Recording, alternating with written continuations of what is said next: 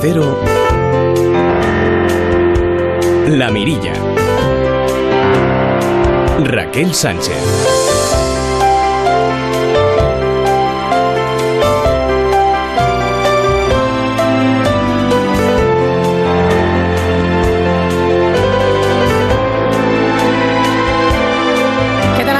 Buenas noches. De nuevo, un verano más, las llamas, seis fuegos en cuatro comunidades autónomas, Comunidad de Valenciana, Andalucía, Cataluña e Islas Baleares. En Jutsen, en, Valencia, donde, por cierto, el incendio declarado este lunes ha obligado a desalojar de forma preventiva a la población de Pinet un fuego provocado por un rayo en un árbol.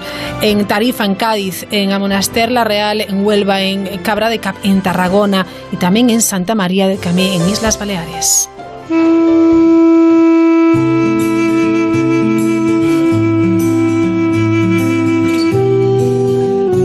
El Ministerio de Agricultura ha enviado también ayuda eh, a Portugal, a Monchique, para ayudar a sofocar los terribles incendios. Mientras, lo que son las cosas, 18 provincias estarán mañana en riesgo por lluvia, calor y tormentas. Habrá chubascos y tormentas fuertes en el extremo oriental del Cantábrico, Navarra, Pirineos, Ibérica Oriental y sierras prelitorales mediterráneas. Esta noche, enseguida, nos vamos a ir hasta Doñana, donde hace un año un brutal incendio arrasó 8.000 hectáreas. Los expertos han vuelto al lugar. ¿Qué se han encontrado? Se van los El calor afortunadamente ha ido disminuyendo en la mayor parte de España y cuántas veces para aliviar las altas temperaturas en el coche hemos sacado el brazo por la ventanilla para refrescarnos. Pues ojo, la Sociedad Española de Cirugía Plástica, Reparadora y Estética ha lanzado la campaña Brazo Izquierdo al Volante para concienciar a los conductores y copilotos sobre los riesgos de tener los brazos fuera de la ventanilla del coche. Según esta organización, sacar el brazo por la ventanilla del coche es una de las prácticas más comunes de los conductores durante los meses de verano y supone un riesgo de amputación o aplastamiento en caso de accidente. Así que ya saben, las dos manos al volante, como nos decían en la autoescuela, y además se pueden eh, llevar una multa de hasta 80 euros por reposar el brazo fuera de la ventanilla o poner los pies sobre el salpicadero.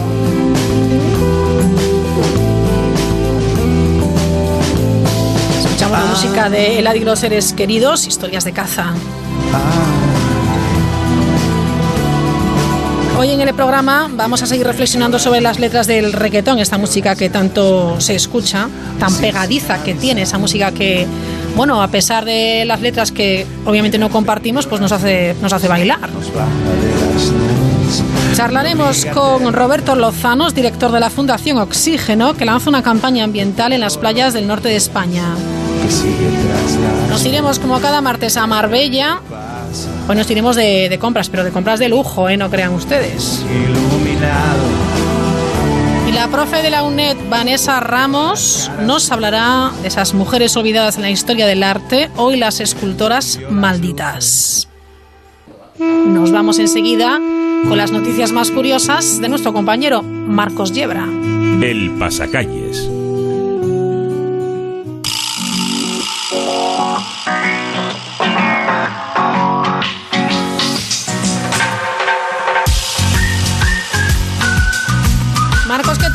Noches. Muy buenas noches o tardes, depende ya si has cenado o no, ¿eh? Sí, Yo no he cenado, para mí de momento son tardes. Yo, yo creo que para mí son buenos días todavía. he comido mal, eh, es una cosa muy rara. estos horarios de verano, sí, no, nada de verdad. Pero bueno, nada, aquí como empieza a ponerse el sol además cada vez antes, pues ya nos, nos, nos metemos en, la noche. Total, que, quieres... Tú tienes playita, que aquí no tenemos es verdad. playita. Y más sol que ahí, porque aquí ya sabes que aguanta un poquito más el día, la jornada con, con sol. ¿Quieres jugar a las series entonces? ¿Te apunto para el juego? Apúntame ahí.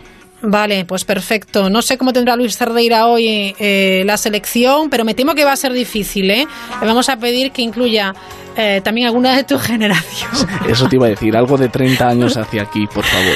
No sé si sabrá, ¿eh? desde los 90. Ya te, lo digo. Ya te lo digo, no sé, a ver, a ver qué nos desvela aquí un Luis día, Un día os pongo yo una, ya veréis, a ver si la Oye, está bien, De mi infancia, pero de cuando yo era un bebé.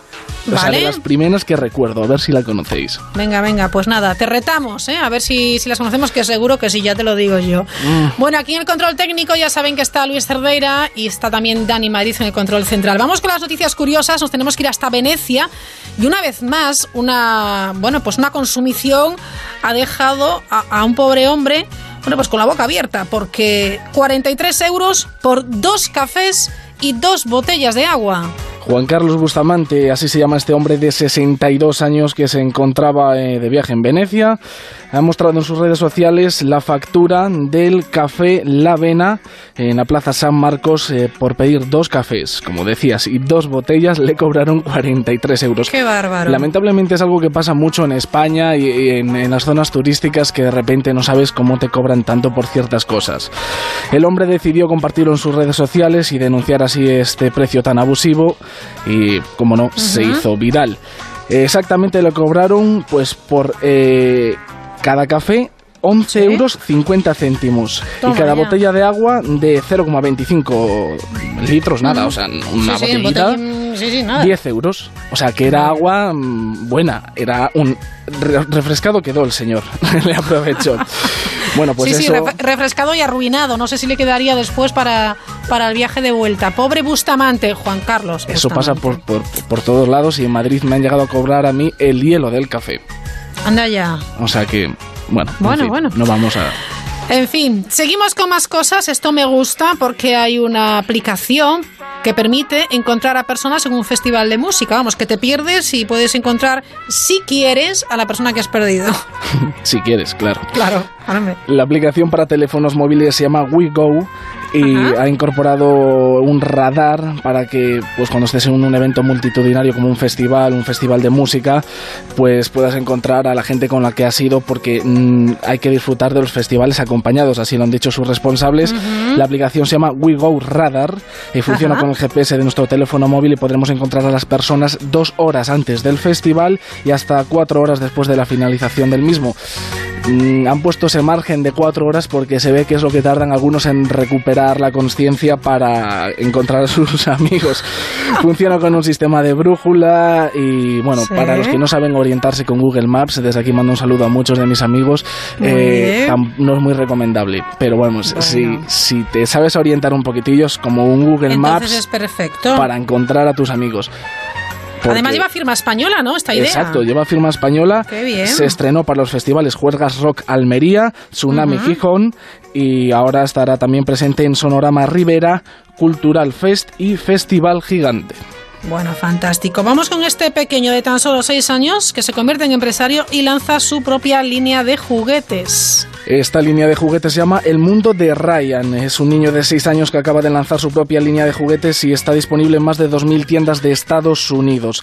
Ryan tiene 6 años y como cualquier niño pequeño le encanta divertirse jugando. Eh, con solo 3 años decidió abrirse un canal de YouTube. Con 3 años, un canal de YouTube. Que no sé abrirlo yo ahora que tengo unos pocos más. Y tiene... 15 millones de suscriptores. Mm, Qué barbaridad. Ya, ya no vamos a decir nada. Y pues ahora se ha lanzado a, pues a, para que todos sus fans puedan divertirse como él cree que debería divertirse un niño, pues ha lanzado esta línea de juguetes. Bueno, está bien. Un joven Pequeños diseña- emprendedores. Claro, claro. Y a los mayores vendedores no hacen ni caso, que son los que tienen ahí que, que aportar. Bueno, un joven diseña una agenda telefónica con dibujos para que su abuela la comprenda. ¡Qué bonito! Es muy bonito, es muy entrañable. Te traigo últimamente noticias un poco y Muy esta vez te traje una un poco más bonita para que para dulcificar un poco esto. Pues Vale. ella, su abuela no sabe leer, pero entiende perfectamente los dibujos de, de su nieto. Entonces Pedro Ortega, que así se llama el nieto, ha compartido en su cuenta de Twitter pues, fotografías de la agenda de su abuela, Encarna Ales, la cual lleva diseñando pues 20 años. Esta agenda que pues es como un código da Vinci para la abuela para que sepa a quién llamar, a cómo llamar, cuáles son los números. Eh, tienen formas peculiares, dibujos peculiares. Es un código encriptado. O sea, la abuela no sabe Sí. leer, pero sabe interpretar los dibujos. ¡Qué bueno! En Carnales, eh, como muchas personas mayores de 70 años en este país, no sabe leer porque de joven tuvo que dejar la escuela para encontrar un empleo. Y bueno, pues ahora el joven ha decidido compartir algunas de estas fotografías, como decíamos, de la agenda y se ha hecho viral. Muy bien. Un hombre sobrevive tres años. He dicho tres años, ¿eh? no tres días, ni tres horas, ni tres años con un cuchillo clavado en su espalda. Y, y es que no lo sabía, ¿eh? Es que son, no son tres años, son tres Ah, es años que- y no lo sabía. Y no lo sabía. Y no ah, lo está sabía. bien, está bien. Se Se, llama- lo dijo alguien, ¿no? Yo qué sé. No lo notó. Dijo, aquí hay algo que... Bueno, eh, espera, algo que me espera, molesta, ¿eh? espera, A ver, espera. a ver, a ver. Billy McNally no podía pasar eh, por un detector de metales sin que pitara por algo. Ya, normal. ya. Desde hace tres años llevaba clavada una hoja de un cuchillo pues de unos 7,5 centímetros en la espalda, aunque no lo sabía. Ah. Según explicaba la BBC, el canadiense de 32 años recibió cinco puñaladas en abril de 2010 durante una pelea. Después en el hospital no supieron detectar eh, que tenía una hoja de metal clavada en la espalda. Él tenía allí un bulto, no sabía lo que era, pensaba que era una contusión, eh, no se le iba, era una ligera molestia y con el tiempo eh, le dijo a su novia, ¿me ayudas? Eh, hay algo que me molesta ya demasiado. Y ahora McNally está estudiando pues denunciar a los médicos que no encontraron Ay, es, esa hoja de 7 centímetros y medio. Es que me hace daño. Hombre, es que so- solo, solo verlo, solo Madre nombrarlo, te pasa un escalofrío. Mm. Escalofrío pasó este hombre de Murcia, un susto tremendo al ver un tigre. Pero ojo, qué tigre, ¿eh? Mm, Un vecino de Sangonera de Seca, en Murcia, se ha llevado un gran susto tras avistar a lo que creía que era un tigre de carne y hueso, pero debajo mm, de esa olivera de la avenida Lorca no había un, eh, un tigre de verdad, era un tigre de peluche. Al menos llegó la policía y se cercioró de ello así. En principio pensamos que era una broma, le lanzaron una piedra a ver que no se movía. Eh, le lanzaron unas piedras, técnica murciana Pues si es de peluche se mueve, vida. tenemos el notición, ¿eh?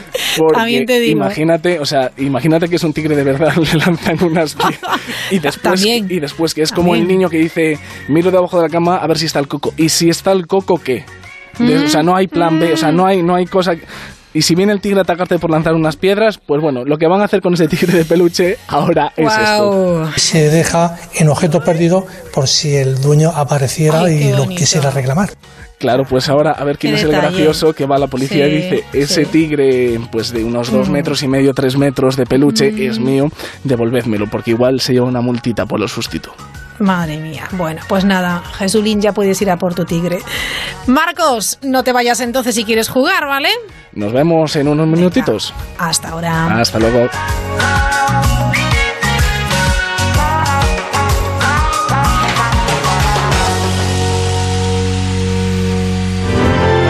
La Mirilla. Onda Cero.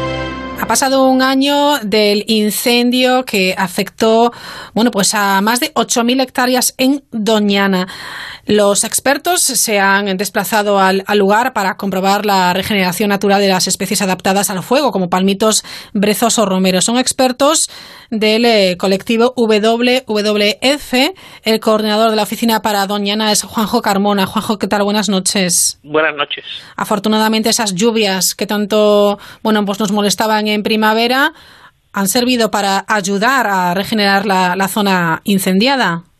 Sí, la verdad es que después de un año muy seco y que preocupaba bastante, las excepcionales lluvias de, de la primavera han ayudado eh, de manera decisiva a que bueno esos primeros brotes verdes que se iban viendo en la zona incendiada pues hayan podido sobrevivir durante este tiempo y realmente eh, la zona está bastante más recuperada de lo que esperábamos el año pasado por esta fecha. Bueno, fantástico. ¿Se trata de brotes así un poco tímidos o vamos unos frotes mm, con fuerza? Bueno, depende un poco la, las zonas. La verdad es que hay zonas donde nos ha sorprendido mucho, por ejemplo, en las dunas, que hayan salido eh, decenas de brotes de, de camarina, que era una especie que preocupaba mucho por la pobreza de- del suelo. Eh, en otras zonas están siendo un poco más, más tímidos y seguramente necesitarán ayuda de la mano de- del ser humano a partir de otoño. Claro, eso ya requiere pues un plan de, de actuación, pero lo que parece que sí se ha comprobado, Juanjo Carmona, es que eh, sí, esas actuaciones que se llevaron a cabo, actuaciones de emergencia, eh, realizadas creo que hasta el momento por la Junta de Andalucía y el Gobierno de España, fueron las adecuadas. Sí, eh, sobre todo a nivel de reducción de erosión eh, Sí. y la protección de, de los arroyos han sido bastante adecuadas y, y, bueno, lógicamente lo que ahora toca ya es un plan a medio y largo plazo. El pasado viernes el consejero de Medio Ambiente presentó la- las directrices que nos han parecido bastante correctas y, y en el bueno que van en el buen camino y ahora lo que necesitamos es ese, ese plan que nos permita bueno pues actuar allí donde la naturaleza está teniendo más, más dificultades. Un plan que consiste en adoptar una serie de, de, medidas. ¿Cuáles serían? Porque, claro, lo primero supongo que sería dejar que la naturaleza, bueno, pues reaccionara, ¿no? Hay una restauración ecológica eh, natural, luego hay que ver si ha sido suficiente o no. Claro, lo primero es dejar que la naturaleza con sus tiempos empiece a, bueno, pues a, a recrear lo que es el banco de semillas que tiene bajo el suelo que normalmente después de un incendio lo que ocurre es que empiezan a salir como está pasando en este momento y a partir de ahí bueno, hay cuestiones para nosotros son básicas. Por ejemplo, eh, hemos tenido un monocultivo de, digamos, de, pinar durante muchísimos años. Es necesario, pues, recuperar el bosque mediterráneo autóctono con un paisaje diverso, que además nos va a ayudar también a, a que seamos menos vulnerables a, a, los incendios, por ejemplo. Entonces, bueno, pues en ese sentido, para reducir los riesgos, pues meter mucha más, más diversidad eh, las reforestaciones que se vayan a ir, ir haciendo. Eh, respetar, como, como comentábamos, bueno, pues esa regeneración natural también que se está llevando a, a cabo poco a poco aunque sea, bueno, pues de una manera, mm, a lo mejor nos gustaría que fuera más rápida, pero la naturaleza tiene sus tiempos y, y, lo que hay que hacer solamente es ayudarla, ¿no? Y sobre todo también eliminar las especies invasoras que, que también han aprovechado eh, el fuego para salir, como pueden ser chumeras, eucaliptos, eh, etcétera, y, y, lógicamente pues compiten con el bosque autóctono. Entonces, bueno, pues son eso, eh, acciones muy concretas que además, como decimos, han sido eh, ya recibidas y recogidas por la Junta de Andalucía en el, en el primer borrador que hay de, de directrices y que se empezarán lógicamente a, a aplicar en, en, los próximos meses. La verdad es que eh, al final mm, siempre volvemos a lo mismo, que es eh, nuestro bosque autóctono, en este caso mediterráneo, en el caso de Galicia uh -huh. también, después de los incendios fatales del pasado mes de, de octubre, eh, también uh -huh. se, se, se puso de manifiesto que efectivamente hay que volver a nuestros árboles de toda la vida.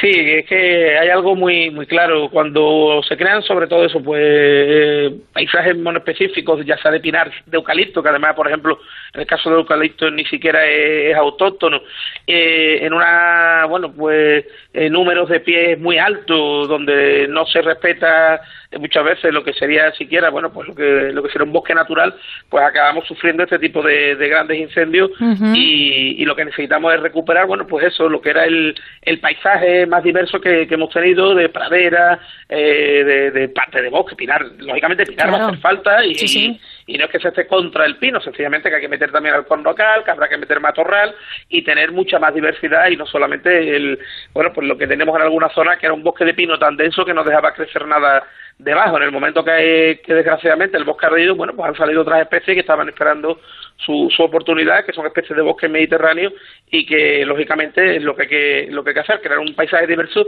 donde el pino estará presente, pero no en, en la cantidad y de la manera que lo teníamos. ¿Qué quiere decir exactamente, Juanjo? Eh, especies adaptadas al fuego. Bueno, especies adaptadas al fuego son muchas de las especies que tenemos en, en España. Por ejemplo, el, el, alcornoque es un árbol que, como todo el mundo sabe, o las encinas también, eh, gracias a la capa protectora que, que tienen, sí. son especies mucho más resistentes al fuego y no arden con la misma rapidez que puede estar ardiendo, por ejemplo, eh, un eucalipto. Claro, ¿no? o sea, el bosque autóctono. Ahí está. Volvemos a lo mismo. Pero también veo que hay eh, palmitos, brezos, romeros, algo que parece un poco más mm, pequeño, ¿no? Pero que, que también son esas especies adaptadas al fuego.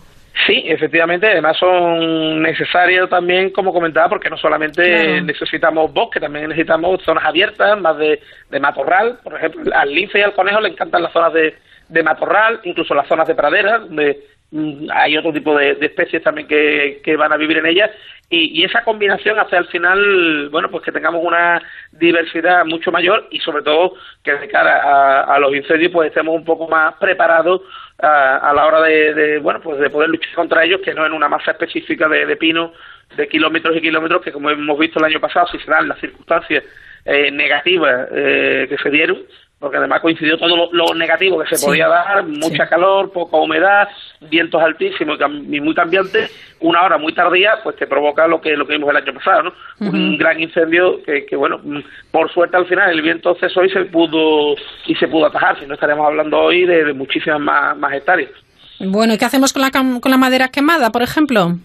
Bueno, la madera quemada va a depender de, de, si el, eh, el, árbol en concreto, bueno, pues en la situación en la que esté, ¿no? Realmente eh, no hace falta eliminar toda la madera quemada. Eso tampoco hay que decírselo a la gente y hay que explicarlo, no es necesario eliminar todo todo lo que esté quemado. Pero sí que es verdad que en alguna zona eh, un árbol que esté eh, quemado y pero siga por ejemplo vivo tiene más riesgo de plagas y lógicamente, igual que una persona que esté enferma pues tiene más posibilidades de, tener una enfermedad eh, o de que se le agrave la misma no entonces bueno pues para evitar plagas por ejemplo en aquellas zonas donde sea necesario bueno pues se saca la madera y, y está. En aquellas donde no sea necesario pues se deja y, y no es necesario sacarla tampoco. Bueno, hay muchas medidas que se pueden que se deben y que se van a, tomar, como es efectivamente esa recuperación del bosque mediterráneo autóctono, solo plantar en aquellos casos en los que la probabilidad de regeneración sea baja o sea muy lenta, eliminar esas especies eh, invasoras que, que, nos rodean, pero sobre todo para, para poder llevar esto a cabo y bueno, pues tener ese plan para que no vuelva a suceder algo como lo del, lo del pasado año en Doñana, hay que eh, implicar a todos los sectores, hay que sensibilizar a todo el mundo. Eso está, eso vamos, está clarísimo, Juanjo.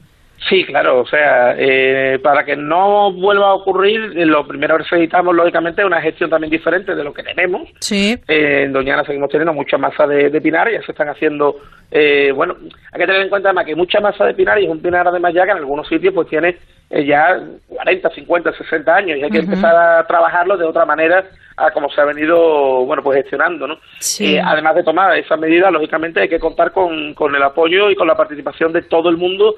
Eh, en ese sentido creemos que las administraciones además están muy abiertas a, a que la gente participemos en la recuperación en la restauración incluso en la propia bueno pues diseño de, la, de las actividades y, además, bueno, el año pasado se ofrecieron cientos de voluntarios para, para ayudar y esperemos que, sigan con las mismas ganas para cuando empiece a ser necesario ahora. Claro, esperemos que así sea. Y luego vigilar ese que se cumplan lo establecido y establecer un plan de mantenimiento, que esto no se acabe, bueno, pues eh, una vez se ha ejecutado el plan, ¿no? Sí, claro. A ver, nosotros, por ejemplo, tenemos ya experiencia aquí en Doñana Llevamos ya muchos años llevando a cabo reforestaciones en, diversas zonas del espacio natural y lo primero que, tenemos en todas estas reforestaciones es nuestro plan de mantenimiento y seguimiento porque no es eh, lo único que no se puede llegar, decir, ya planto y me voy, no, no. Eh, tú vas a tener, lógicamente, porque es así y no, y no hay otra manera, vas a tener lo que se llaman las marras, que son los árboles que no salen adelante, pues por muchas circunstancias, pues por climáticas, pues porque puede haber en un momento algún animal que, que tumbe el protector y, lo, y se la coma, eh, etcétera, ¿no? Entonces, lógicamente tienes que hacer un buen mantenimiento para que realmente el porcentaje de plantas que te acaben sobreviviendo sea alto.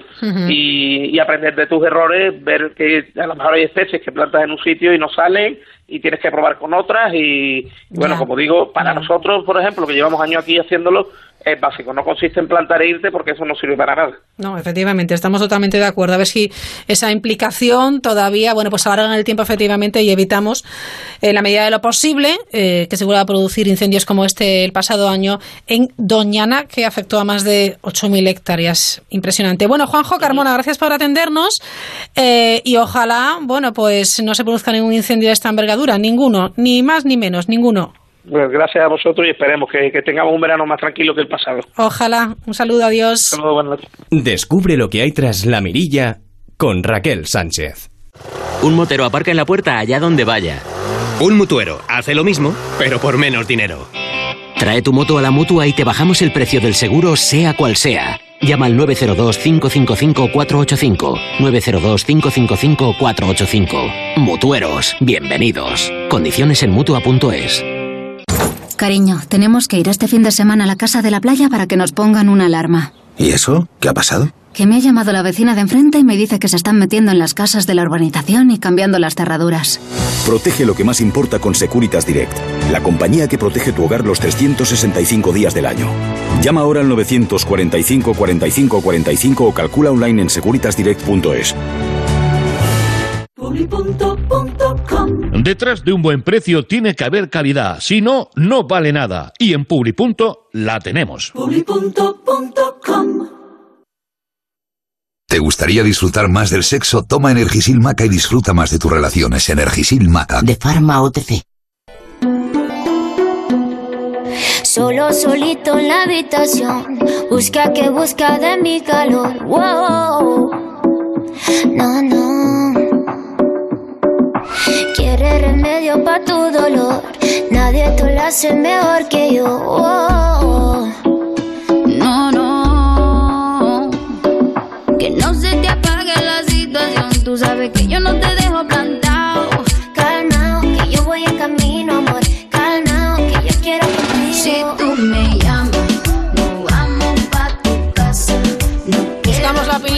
Nuestros oyentes acerca del reggaetón, si les gusta, si no les gusta, si les gusta el ritmo pero no les gustan las letras, si les gustan las letras pero no les gusta eh, bailarlo, yo qué sé, de todo. Dani Novoa, ¿qué se, se pueden decir muchas cosas.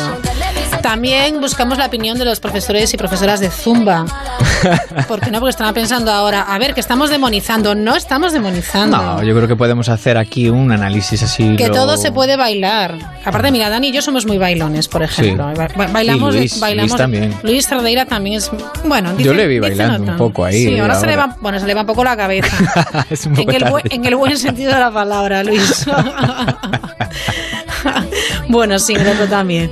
Bueno, en Twitter ya saben que estamos en eh, eh, arroba la mirilla cero. Por cierto, Jordi, Jordi Esteban nos dice en la mirilla que en Barcelona el café con hielo es más caro que el café solo. Bueno, pues vamos haciendo un mapa de dónde es más caro el, el café en España. Eh, Jordi, cuéntanos cuánto cuesta. Vamos a comparar el café solo, el café con, con hielo, a ver cuánto cuesta. Y luego vamos viendo ¿eh? dónde podemos tomarlo y dónde tenemos que preparar Hay que elegir bien.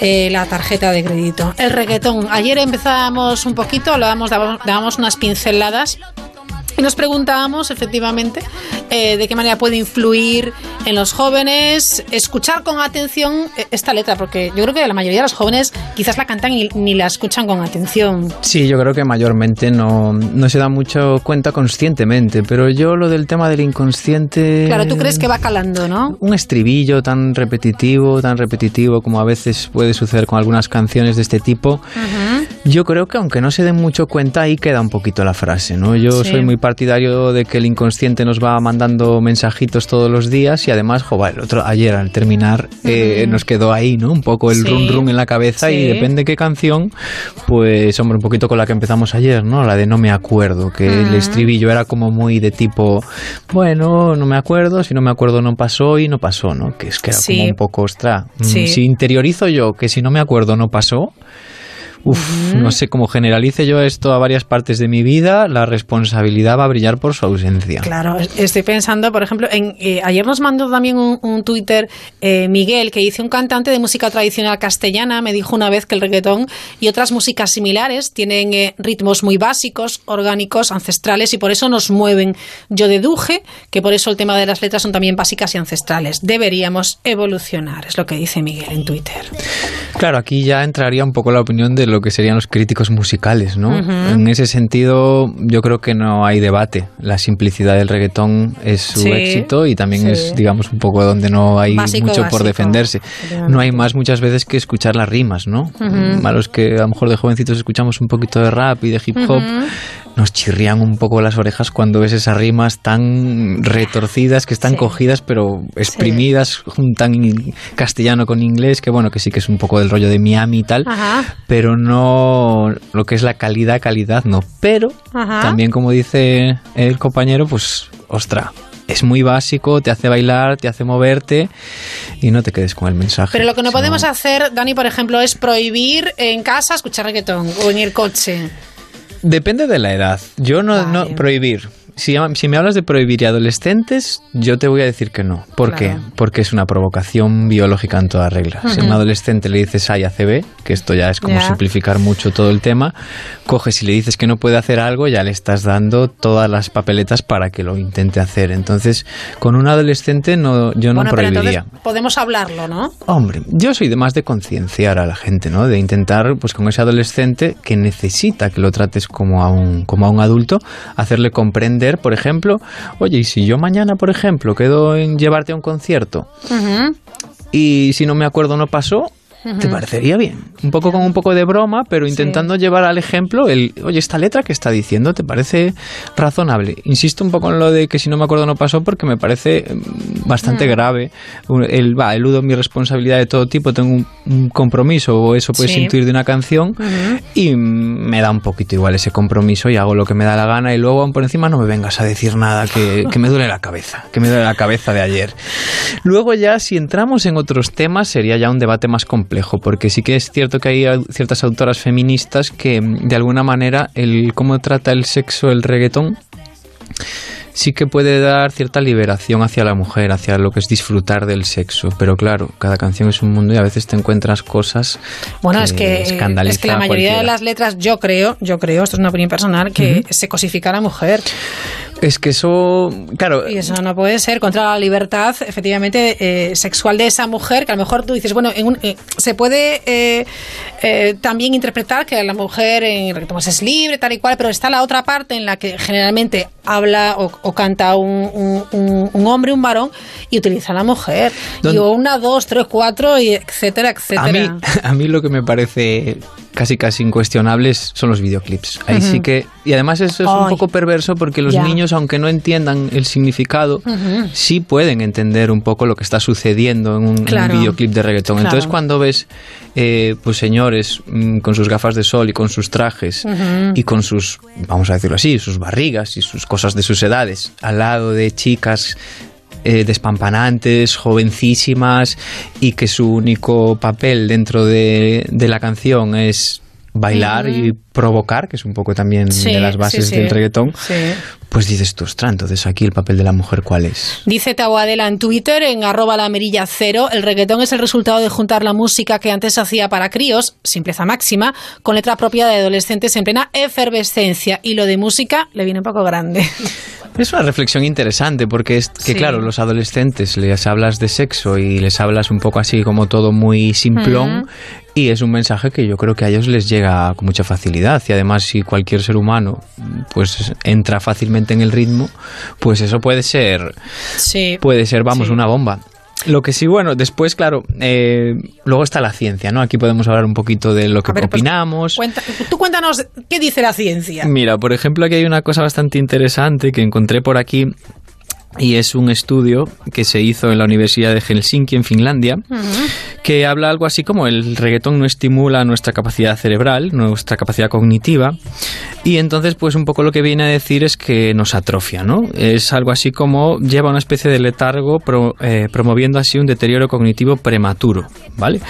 Tiene que ver un poco, pues, como que no tienes que esforzarte absolutamente nada por comprender la música y es todo súper predecible. Por un lado, es, se vende muy rápido y muy fácil, pero por otro, la falta de esfuerzo total de alguna manera te vuelve así como un poco zombie, ¿no? Y esto, una de las cosas es que la investigación relaciona este género musical con la falta de autoestima, trastornos alimenticios, el consumo de sustancias y la depresión, sobre todo en los más jóvenes. Entonces, claro, tú puedes opinar más o menos lo que opinas, puedes estar más o menos de acuerdo en tu concepto de, de la sexualidad, pero lo de denigrar a la mujer y lo de la simplicidad creo que no hay debate y más sobre todo teniendo en cuenta que esto de género nace en Sudamérica y cuando la ONU nos dice que Sudamérica es uno de los Latinoamérica es uno de los países más peligrosos para la mujer, pues empiezan a cuadrar un poquito. Qué las- cosa más interesante nos dice eh, Turco Nasif. Dice, analicen una letra de cualquier tango de los años 40 y después me cuentan. Claro, yo supongo que aquí habrá un poco lo que es eh, la cultura latinoamericana, como puede ser el tema del bachata, ¿no? Que, sí que la seducción o incluso el sexo explícito puede estar presente. Lo que yo no tengo tan claro es que en un videoclip de ese tipo el papel de la mujer sea eh, tan, tan, tan secundario y tan centrado en, en tú estás ahí, en un segundo plano. Sí que hay algunas eh, ahora más mujeres que hablan que cantan reggaetón, incluso Sí. hay reggaetón feminista, que estuve leyendo alguna sobre eso, pero en general eh, tú sigues viendo el top 10 y Ya. eh, es algo que, vamos, la Bueno, temática... aquí apelamos un poco también a la responsabilidad de los autores de las letras, que se le ocurren un poquito, ¿no? Le ocurren un poquito.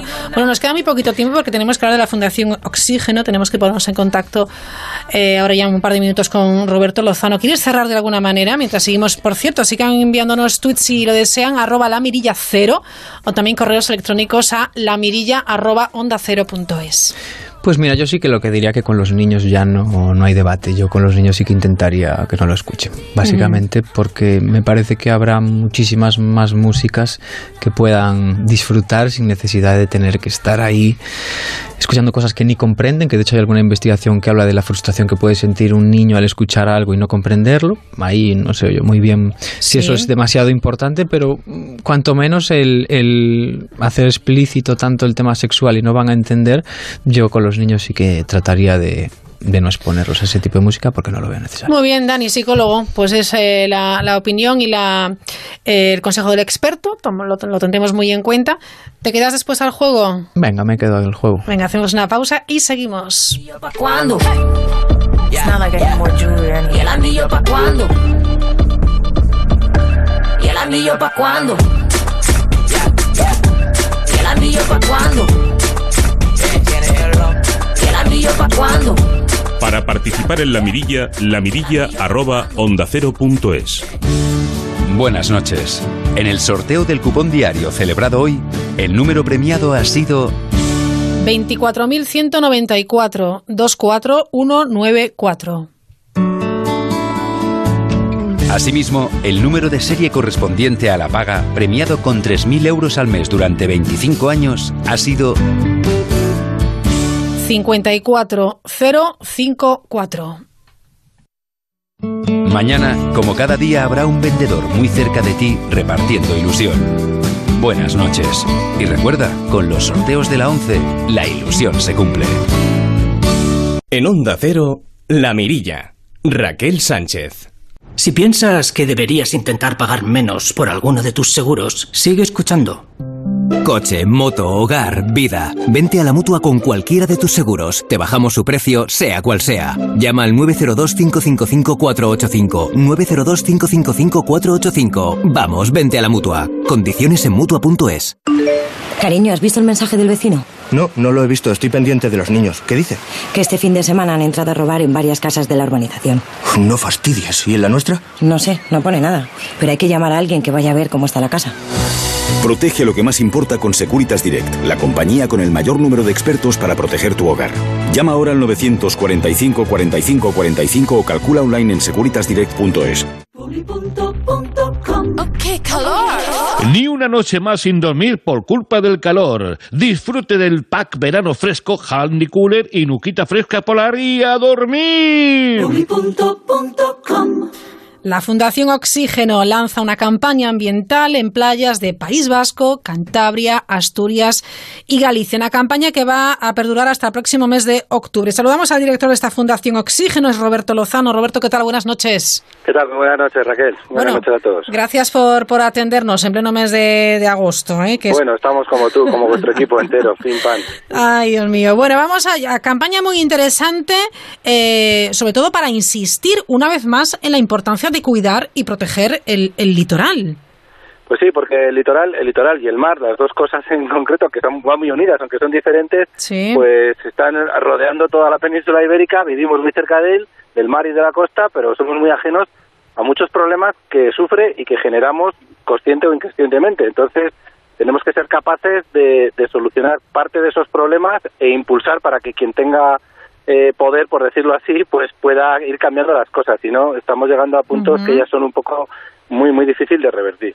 ¿Cómo, ¿Cómo lo vais a hacer? ¿Cómo vais a intentar eh, de manera ya rotunda eh, concienciar a la gente?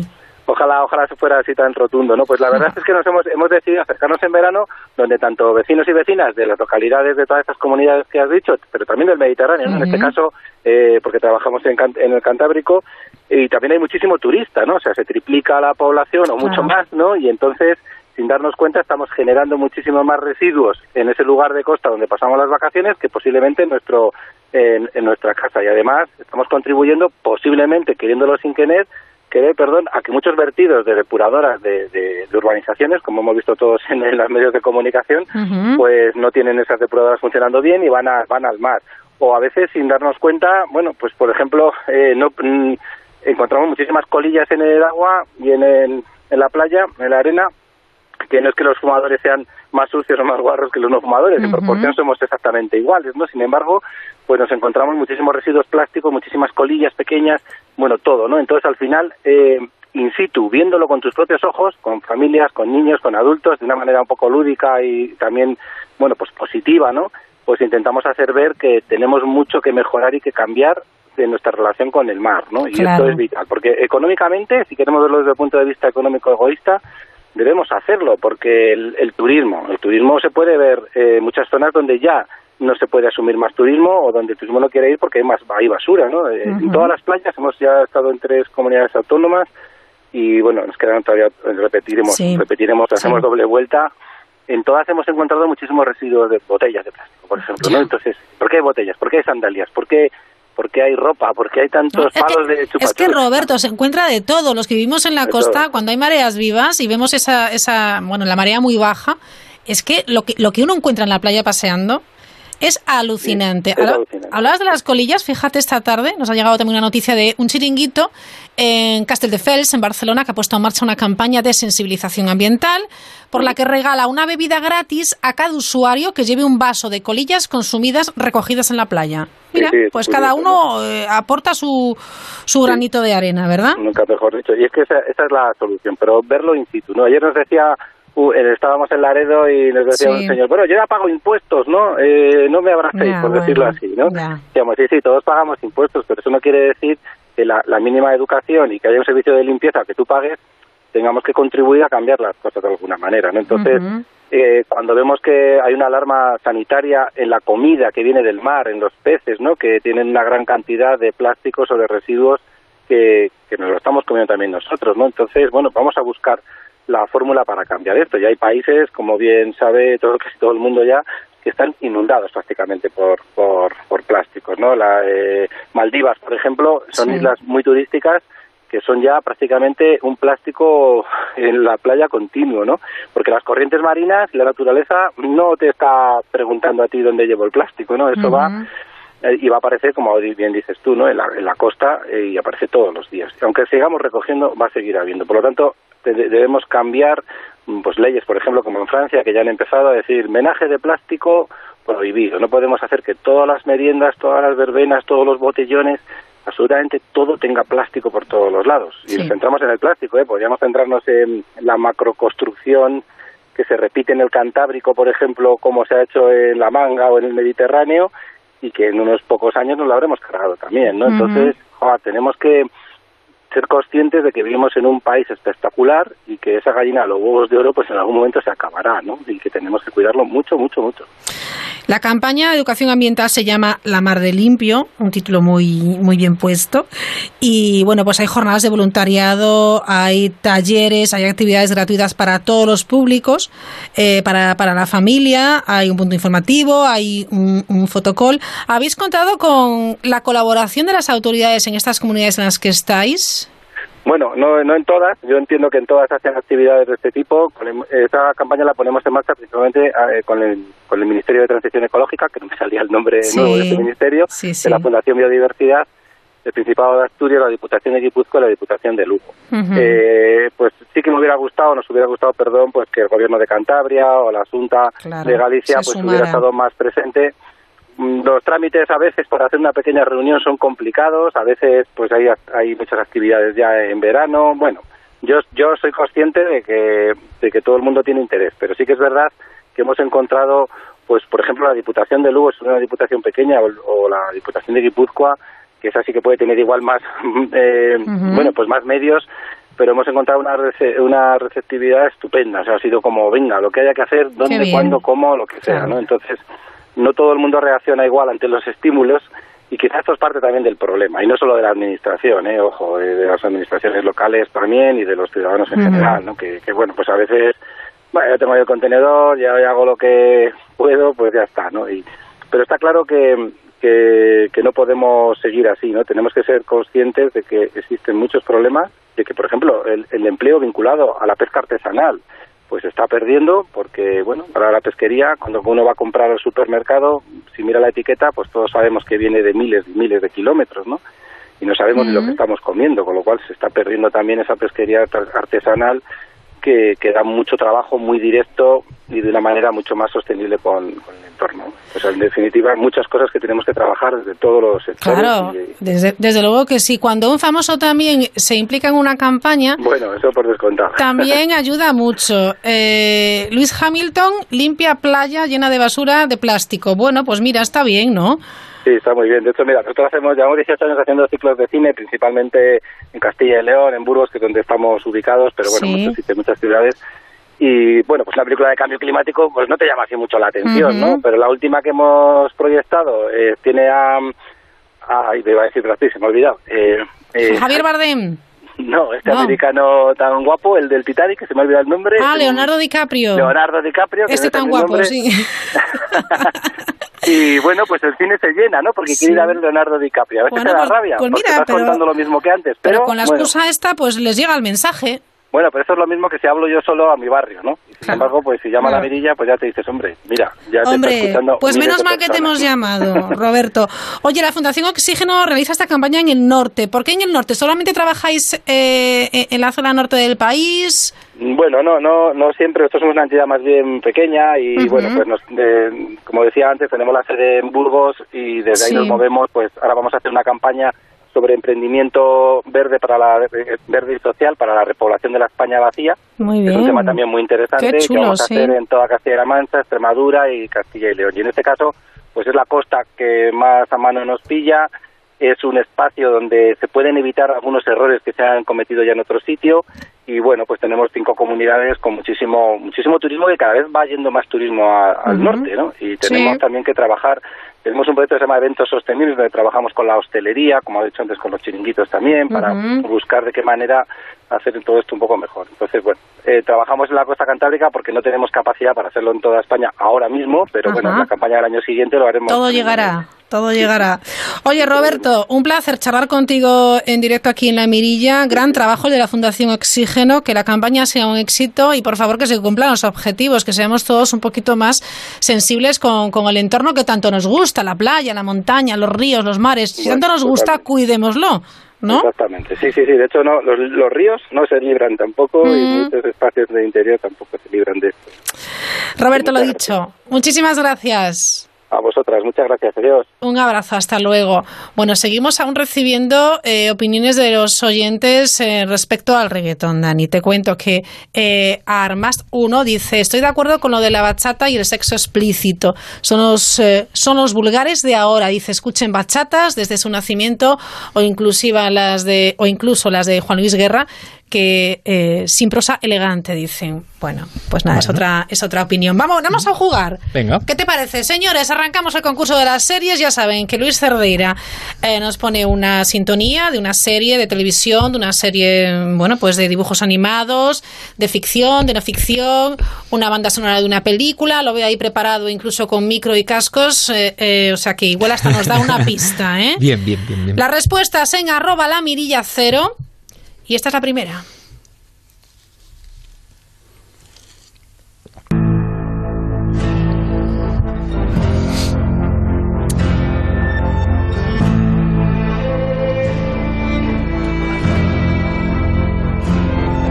Bueno. Es, es de mis favoritas. De las rollo, que salieron. rollo de Juego de favoritas. Tronos, ¿eh? Marcos, hola, Hola, que no te había saludado, que estás ahí, ¿eh? Soy la voz oculta detrás de, Madre mía. del micrófono. Bueno, a ti te suena a, a Fre- a Juego de Tronos, ¿no, Marcos? Sí, sí, sí. sí. ¿A ti a qué te suena? Ah, tú sabes cuál es, Dani, tú sí, sabes. Yo reconozco que es difícil. Buenas noches. Eh, buenas noches, Luis Cerdeira, que ha cogido un micro y también se le oye. Reconozco que es difícil, pero bueno, los amantes de la ciencia ficción. Sí, te oímos muy bajito, ver, Luis. Parece mentira que estés en el control. De ahora. herrero, cuchillo de palo. Está claro. Bueno, pues como Dani la sabe, Dani, pues di la tuya, a ver si es cierto. Westworld. Ah, sí, pues no la he visto, por eso no lo sé. Westworld. ¿Sí? Sí, vale, esa está ahí en La HBO, recomiendo, ¿eh? por ahí, ¿no? Sí, sí, sí, sí, Sí, en sí, HBO. sí, Y la recomiendo. La, temática está ¿Es muy buena? chula. Sí. Anthony Hopkins es uno de los actores. No, pues oye, me la apunto. Actual, ¿eh? Sí, actual. Marcos, Sí, no sí, te sí. quejes. No, que no, al no, no, final estamos poniendo músicas también eh, actuales. A mí es que me gustan más las Pero que ya antiguas. sabes que, he traído, que he traído una, ¿eh? Mira, vale, vale. Oye, Mai Urbi lo ha adivinado, ¿eh? Westworld. Bueno, pues efectivamente. Enhorabuena, Mai. Nos ha traído una Marcos. ¿Ponemos la de Marcos? Venga, vamos Marcos, allá. atrévete, venga. A ver con qué nos sorprendes. ¿Con ese redoble? Ay, esto, esto. Ah, Ay, cómo me suena. No lo digas, no lo ay, digas. mis queridos amigos, Ay, ahora ay, que, ay, ahora que. Ay, ay, ay, ay. Ay. Es dibujos, son- dibujos animados, Son ¿verdad? dibujos animados. Vale. Son de cuando Pues- yo era un bebé, prácticamente. Doble pista. eso. Madre mía. Oye, qué rabia me está dando, ¿eh? Esto. Yo creo que sé cuál es. Pues Luis, dilo. Lo- Los fruitis puede ser. algo No soy tan viejo, no soy tan viejo, por favor. Los no. fruitis esos, no sé qué es eso. Los Fritis era una clásica serie de ¿Sí? unos frutos así como de... Ah, me suena. Sí, ¿tú sabes cuál es, Dani? Yo esta no. No, bueno, pues en, en- en Twitter no contestan, ¿eh? Te digo que es difícil. Mm. Danos una pista. A ver, son bebés. Son bebés. Como yo cuando los veía. Ay, no. Había No, mucha esa no puede ser. Venga, ¿cuál es? Que no nos da tiempo a escuchar Los más. Rugrats.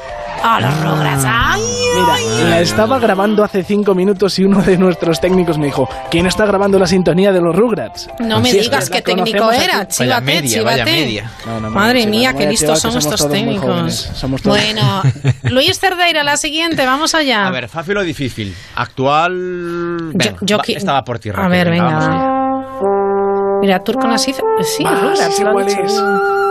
Hombre. Yolero. Vale, ya sé cuál es. Ya sé cuál es. Yo también ¿Lo lo, veía de pequeño. Hombre, grito, también lo ¿no? veía mi madre. Ah, vaya por Dios. Tú no hagas muchos esfuerzos que te quedas sin voz, Marcos. ¿Cuál es, Marcos Yebra? Heidi. Claro que sí. Qué bonita, vamos a escucharlo. Esta nostalgia. Me encanta. Porque yo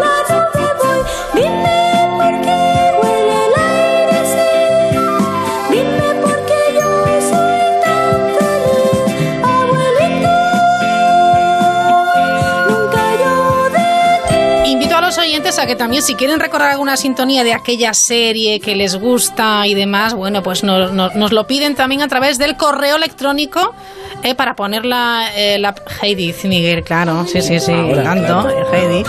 En eh, la mirilla arroba onda cero punto es para las peticiones de, de sintonías de series que quieren recordar y además nos tienen que contar a qué les recuerda la situación. Venga, vamos con la siguiente, que nos da tiempo un par de ellas más. No soy, no soy tan joven ya, lo siento. Ay, qué bonito, ¿no la sabes, eh, Marcos? Qué feliz Sí, me suena un montón. Es que no ¿eh? soy tan joven en realidad. Ay, amigos, yo ahora sé. Vamos a dejar que los oyentes piensen. Lo disfruten un Oh, poco. my.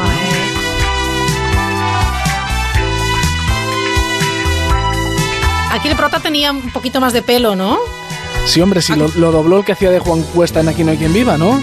Creo que No. estáis un poco equivocados, ¿eh? Ah, no, Me, me he equivocado. Tres chicas. ¡Ah, tres chicas! Los, los ¡Ay, tres. va! Los- Luego os digo con cuál me he equivocado yo. Ya sé cuál es, claro. Tres chicas fantásticas. A ver, alguien en Twitter, arroba la... Nasif es que lo sabe todo. Los Ángeles de Charlie. Yo pensé que era Luz de Luna, fíjate tú, me acordaba de Bruce Willis. Y no sé yo porque me, me- me parecía Luz de Luna. Venga, nos da tiempo a otra. Estamos en arroba la mirilla cero. Estamos eh, adivinando las eh, series que pertenecen a las sintonías que estamos poniendo. Bueno, que Luis nos pone sin decirnos nada. Vamos a la siguiente. A ver, a ver. Porque aquí nadie sabe nada, vamos. Ah, esta ya la. Esta es actual, ¿eh? Pero ya la sabes. sabéis, sí, sí. Es que esta es otra de las, de las más... Al final va a resultar que soy un viejo. Esto debería saberla, ¿eh? Esta es actual. Me suena, me suena ahora. Muy actual. Es Tuvo de- muchos es- premios también. sí, de misterio. Es, es la de... mm, La de los Ay. niños. Ah, sabes. muy recomendable. también. Vale. Es la de los niños oyentes. Como la de los Rugrats, pero en versión adulto. Los ángeles de Más- Cha, ponemos aquí. Arroba la mirilla cero. Nos quedan 30 segundos para adivinar a qué serie pertenece esta sintonía que yo ya sé. Son niños. Son seres extraños. Alguno hay, alguno hay. Sí, sí. Bueno, será Stranger Things, ¿no? Exacto. Efectivamente. Nos vamos porque llegan las noticias. Marcos, adiós. Dani, adiós. Chao, chao. La Volvemos en cinco minutos.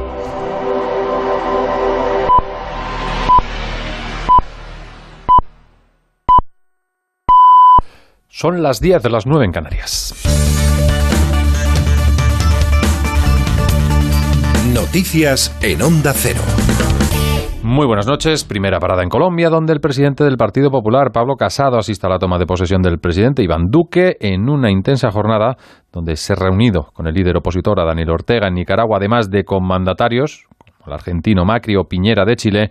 No se ha escapado la pregunta, la pregunta Casado sobre su máster. Señor Casado, en este momento en España hay una situación con respecto a su máster. Usted ha hablado sobre una calificación sobresaliente. ¿Cómo pudo obtener esta calificación si una parte era la asistencia y usted ha dicho que no ha asistido a clases? Bueno, eso ya está muy explicado y yo creo que, que ahora mismo me remito a lo que he dicho. Bueno, pues en la semana donde el gobierno venezolano responsabilizaba a Colombia del ataque con drones al presidente Maduro, Casado abre un melón que se presume en pocas horas va a ser repelido por alusiones. Quería destacar aquí, en primer lugar, la capacidad notable de colaboración entre todos los agentes. Yo creo que Nicolás Maduro está haciendo el ridículo. Lo que vimos antes de ayer fue un auténtico bochorno para los venezolanos y para el resto del mundo. O sea, yo creo que ya directamente han rozado el esperpento. Y nosotros lo que tenemos que decir es que en Venezuela no merece eso. Bueno, pues Portugal agradece la ayuda española de los medios terrestres y aéreos que colaboran en el incendio del Algarve, que sigue sin control durante esta noche. Ha tenido que ser evacuado a una población, la de Falaso da Sima. Son cinco días combatiendo las llamas en un área montañosa de difícil acceso, donde el viento sigue perjudicando los trabajos de extinción. El ministro de Administración Interna, Eduardo Cabrita, destacaba el esfuerzo ingente ante la adversidad geográfica y meteorológica. Quería destacar aquí, en primer lugar, la capacidad notable de colaboración entre todos los agentes de protección civil que están participando en esta operación. Tenemos circunstancias meteorológicas absolutamente excepcionales.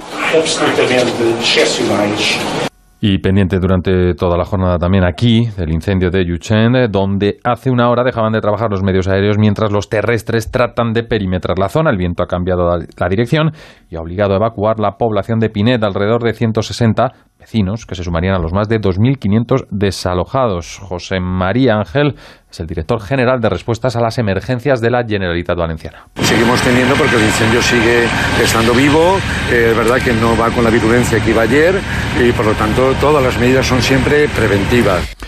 Y el Tribunal de Justicia de la Unión Europea ha confirmado la obligación de las compañías energéticas de aportar el 1,5% de su facturación al Fondo Nacional de Eficiencia Energética. En una sentencia dictada hoy, este tribunal avala la normativa española que establece un sistema de contribución anual. Pedro Pablo González. El Tribunal de Justicia de la Unión Europea ha determinado que la ley española que les obliga a hacer aportaciones anuales a la Administración no viola las leyes comunitarias, lo que avala así las tesis del Ejecutivo frente a las eléctricas. En 2018, más de 300 compañías pagaron 204,9 millones de euros para alimentar este fondo, una cantidad similar a la de los últimos ejercicios con Repsol, Endesa, Cepsa y Gas Natural como mayores contribuyentes al ser las que más volumen de venta registran. El Tribunal Supremo dudaba de que el mecanismo creado por el gobierno de Mariano Rajoy en 2014 fuera compatible con la Directiva de Ahorro Energético, por lo que planteó a la Corte de Luxemburgo varias cuestiones al respecto. Ahora, el Tribunal Superior de Justicia Europeo considera legal la normativa, dado que la obligación de contribuir a un fondo constituye uno de los medios enumerados en la Directiva para obtener ahorros de energía, aunque traslada, eso sí, al Supremo la responsabilidad de comprobar el cumplimiento de los diversos puntos de la ley. Y ahora vamos con la información deportiva y con Pablo Díaz. Como hemos adelantado a lo largo del día en Onda Cero, Kepa Rizabalaga ya es jugador del Chelsea. El portero vasco abandona de esta forma el Athletic de Bilbao para recalar en el conjunto inglés por 80 millones de euros. Además, más movimiento en el mercado donde el Levante acaba de hacer oficial la venta más cara de su historia que llevará al colombiano Jefferson Lerma a Inglaterra, donde fichará por el Bournemouth inglés por 30 millones de euros. En atletismo, segundo día de competición en el Europeo de Berlín con mejores sensaciones que el día de ayer. Enviado especial de Onda Cero, Félix José Casillas. Jornada que ya terminó aquí en Berlín para los españoles y comenzaba por la mañana con esa alegría y esa medalla de bronce de Juli Takach en los 50 kilómetros marcha. La tarde nos ha dejado pues una medalla de chocolate, la cuarta plaza del Mechal en los 10.000 metros, una prueba en el que ha entrado en la última recta en cabeza del grupo, pero finalmente se ha visto superado por tres atletas. Una del Mechal que tiene que correr todavía el 5.000 aquí en estos campeonatos de Europa, pero que ella anuncia cambios para su futuro. Sinceramente siempre lo he dicho y, así lo, reafirmo, que en un futuro me veo capacitado para bajar de 3.30. Así que el año que viene volverá al 1500 y al 3000, que yo creo que son mis pruebas fetiches y es lo mejor, porque el 10.000 en Doha va a ser un maldito infierno. Buena carrera también para Chiqui Pérez, que ha conseguido su marca personal, mientras que ha quedado un poquito por detrás ya Dani Mateo. Y hay que comentar también la clasificación para la final de los 400 metros vallas de Sergio Fernández. Después de una temporada malísima de lesiones sin apenas entrenamiento, se ha metido en la final, por lo que podrá defender la medalla de plata conseguida hace dos años. Y también destacar la actuación de Jorge Ureña, que marcha décimo en el Decathlon tras la primera jornada. Y por último, en natación en el Europeo de Glasgow, Jessica Val ha conseguido la medalla de plata en 200 metros braza. Pues a las 11, 10 en Canarias, segundo tiempo de la brújula, la brújula de verano, con María Hernández. La información la pueden seguir en nuestra web, ondacero.es. El verano no es verano sin el concurso de las mejores fotografías viajeras de gente viajera. Te invitamos a viajar. Participa y envía una fotografía de uno de tus viajes y podrás conseguir estupendos premios. Este año nuestro concurso viene cargado de novedades. Puedes conseguir un fantástico crucero, pero no un crucero cualquiera, un crucero MSC. Si prefieres volar directo a Boston con Iberia, puedes conseguir un viaje de ida y vuelta para dos personas. Y para saborear unas vacaciones de lujo, escápate con Renfe a Galicia y siente el otoño gastronómico y la calidad de sus alojamientos rurales. Déjate cautivar por la vibrante Ibiza pasando tres noches para dos personas en el Hotel Sol Beach House de Melia Hotels International. Es muy sencillo, solo tienes que hacernos llegar una foto de tus vacaciones junto con una breve descripción y tus datos personales a genteviajera@ondacero.es o Las Ramblas 8894 cuarta planta 08002 de Barcelona. Suerte a toda la gente viajera. Gente viajera.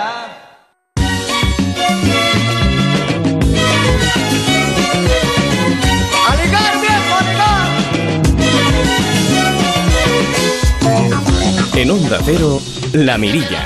Raquel Sánchez. A la playa de Marbella, a ver si puedo enrollarme con una bonita sueca, a tomarla por la noche y llegar a la que pueda. Rodríguez, ¿qué tal? Muy buenas noches. Muy buenas noches, eh, Raquel. Es- esto de que me presentes con una sonrisa, de verdad que me, me viene muy arriba. Mira, la verdad. sonrisa vale que es por ti, efectivamente, porque siempre me alegra mucho saludarte, pero me estaba fijando A ver. en la letra de la canción. Mejor, mejor que no.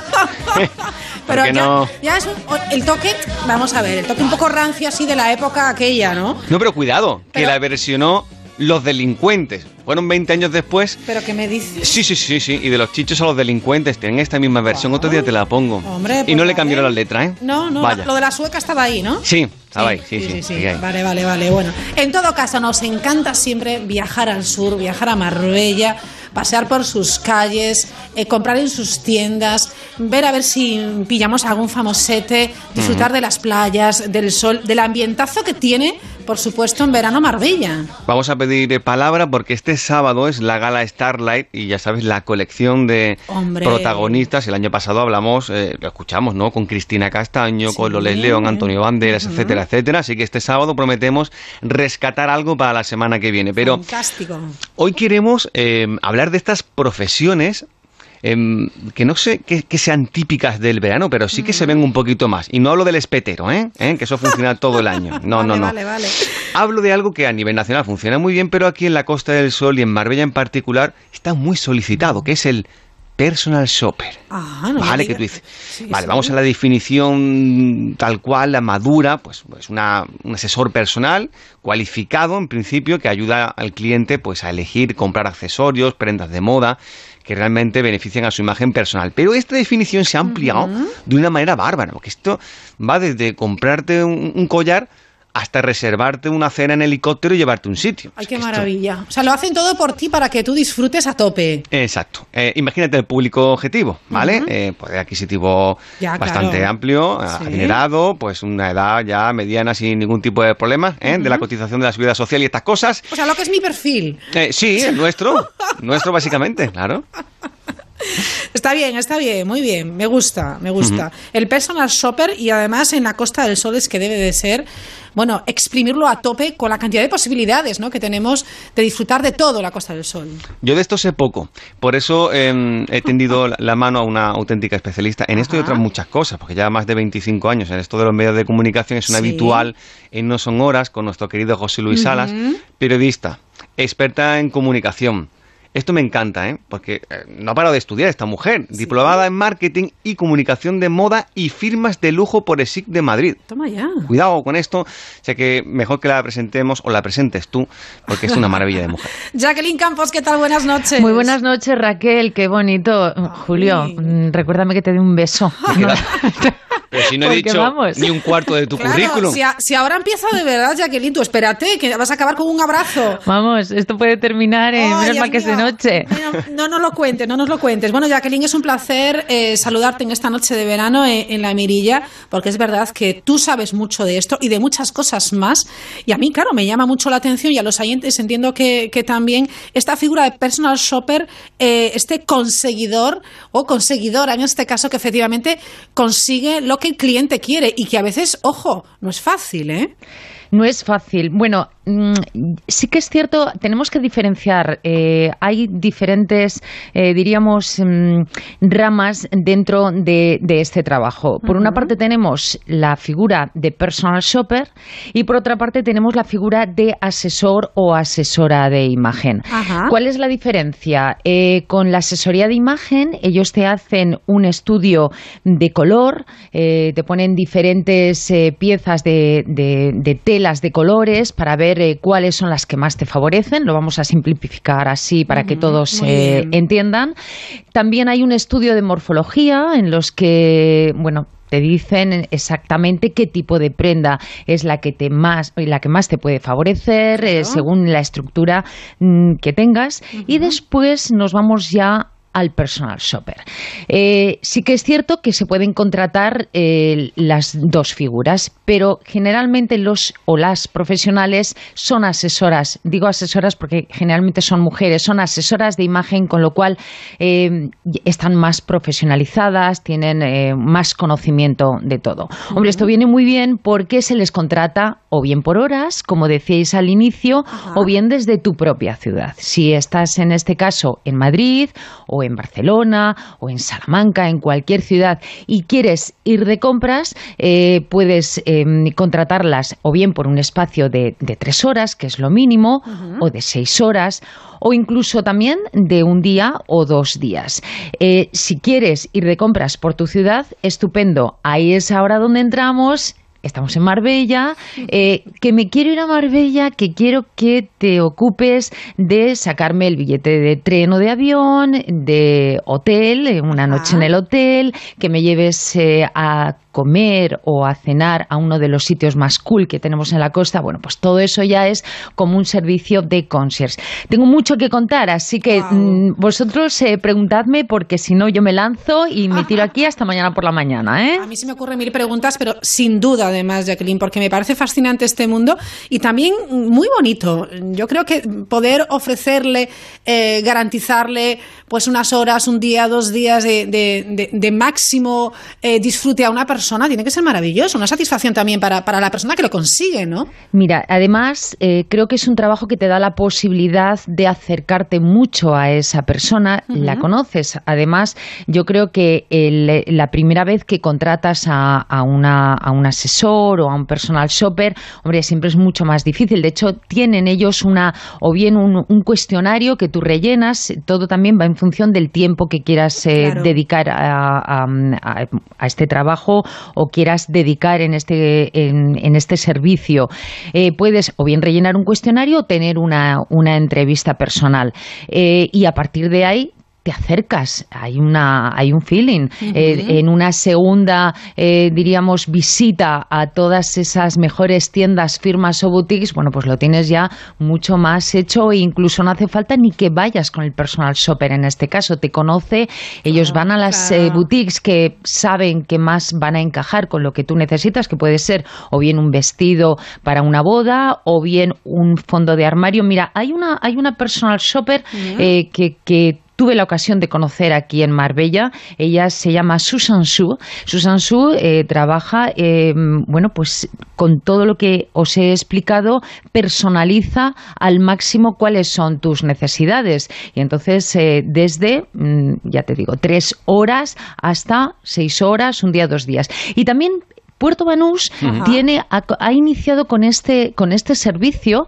Eh, hablaba con Pilar León, que es la directora de marketing y comunicación de Puerto Banús, y me decía que es un servicio que empiezan a demandar y desde luego también eh, eh, es algo que se utiliza. Por poneros, no, no exactamente, pero por poner un ejemplo, decir, sabéis que hace poco estuvo Cristiano Ronaldo en, la Zagaleta, entonces Cristiano Ronaldo eh, de, la manera, bueno, pues eh, no, no, vamos a entrar en ello, se puso en contacto con, en este caso, Pilar León, se pusieron en contacto con ella y ella eh, mm, les consiguió un viaje en barco, una excursión en barco, incluso un recorrido por las boutiques. Sabéis que su mujer, Georgina, estuvo trabajando en Gucci, conoce perfectamente las firmas de lujo, se lo hicieron muy cómodo, porque además dentro de estos trabajos incluso cierran las, las, boutiques a una hora especial o en una misma eh, suite de un, de un hotel, esa personal shopper o ese concierge, ese servicio de persona que te atiende, lleva lo que más vas a necesitar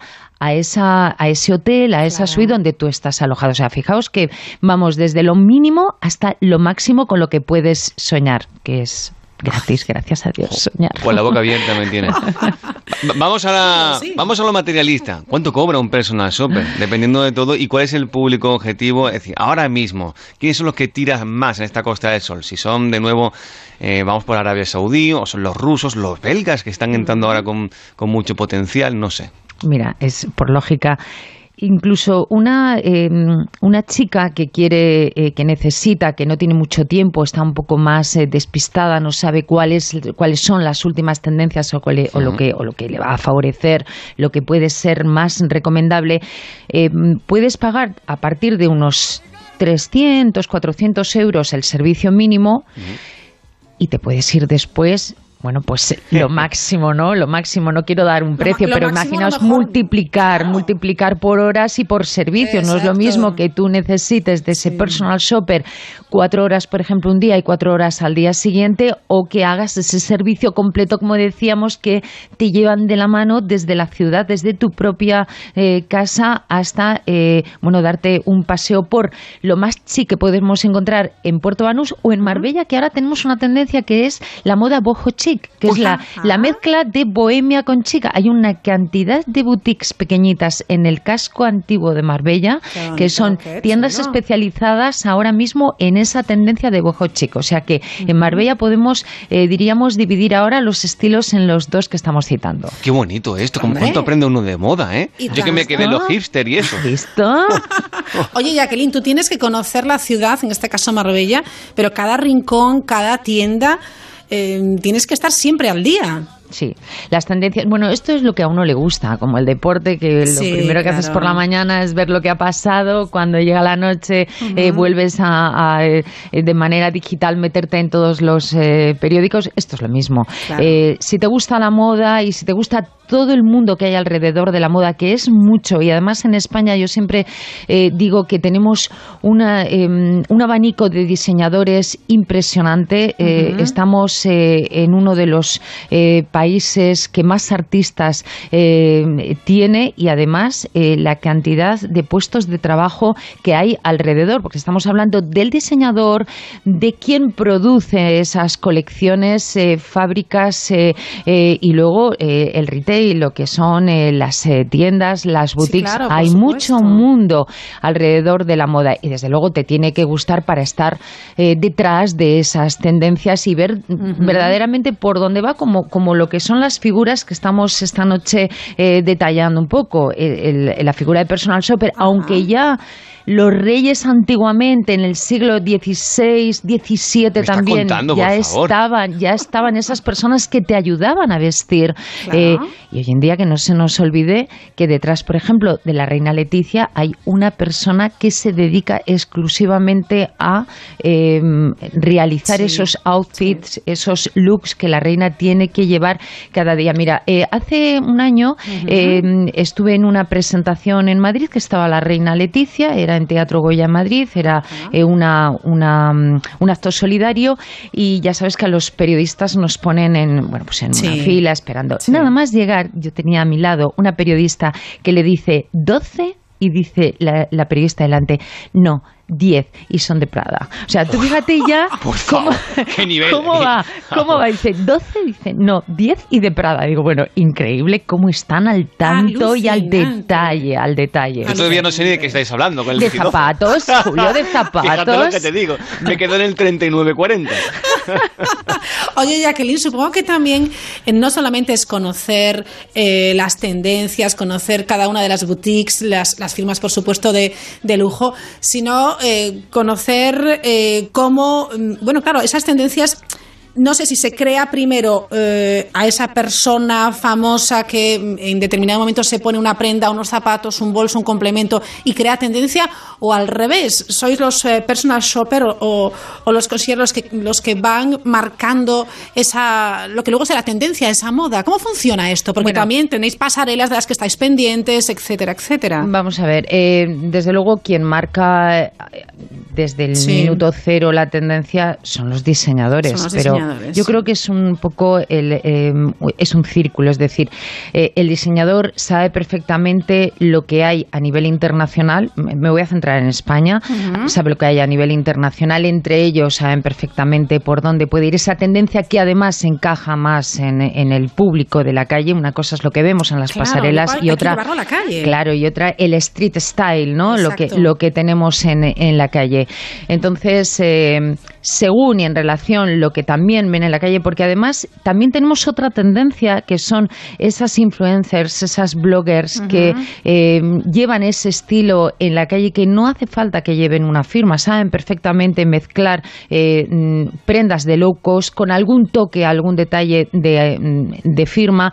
Entonces también el diseñador lo tiene en cuenta. Por otra parte, los habituales, los, los que nos compramos eh, lo que podemos, entonces también bebemos mucho de las de, las fuentes y de las influencias que vemos en los medios de comunicación especializados y en las pasarelas. Con lo cual, yo creo que es un poco, eh, es, es, la pescadilla que se muerde la cola, pero desde luego yo creo, eh, mi punto de vista, eh, es el diseño, los artistas los que comienzan a, a ver qué es lo que tienen que cambiar y qué es los, cuáles son los puntos que tienen que introducir en cada una de las colecciones, que son más de dos colecciones al año. Estamos hablando de la colección eh, primavera-verano, la de otoño-invierno y luego las colecciones cruceros, esas colecciones también cápsulas que sacan entre una temporada y otra temporada. O sea, hay que producir mucho en un atelier, en, en, en, fin, en una casa eh, dedicada a la moda, hay que producir mucho a lo largo del año. Yo le comentaba el otro día a Julio en esa conexión que hacíamos con, Starlight, le decía yo, es que estáis todos guapísimos, la gente va elegante, la gente va de fiesta, eh, peinados, zapatos, eh, vestidos, ellos maravillosos. Y claro, detrás de cada uno de estos famosos que luego vemos, algunos en revistas o en fotografías y otros tenéis la suerte de verlos en Starlight en Marbella, en vivo y en directo, detrás de cada uno de ellos, efectivamente, ¿no? Mira, hay, hay, una, hay una, además le he visto esta tarde en Marbella, no, me he dado cuenta, estaba ya tomando un refresco, estamos hablando de la hija de Radimir Antic, ella es Ana Antic.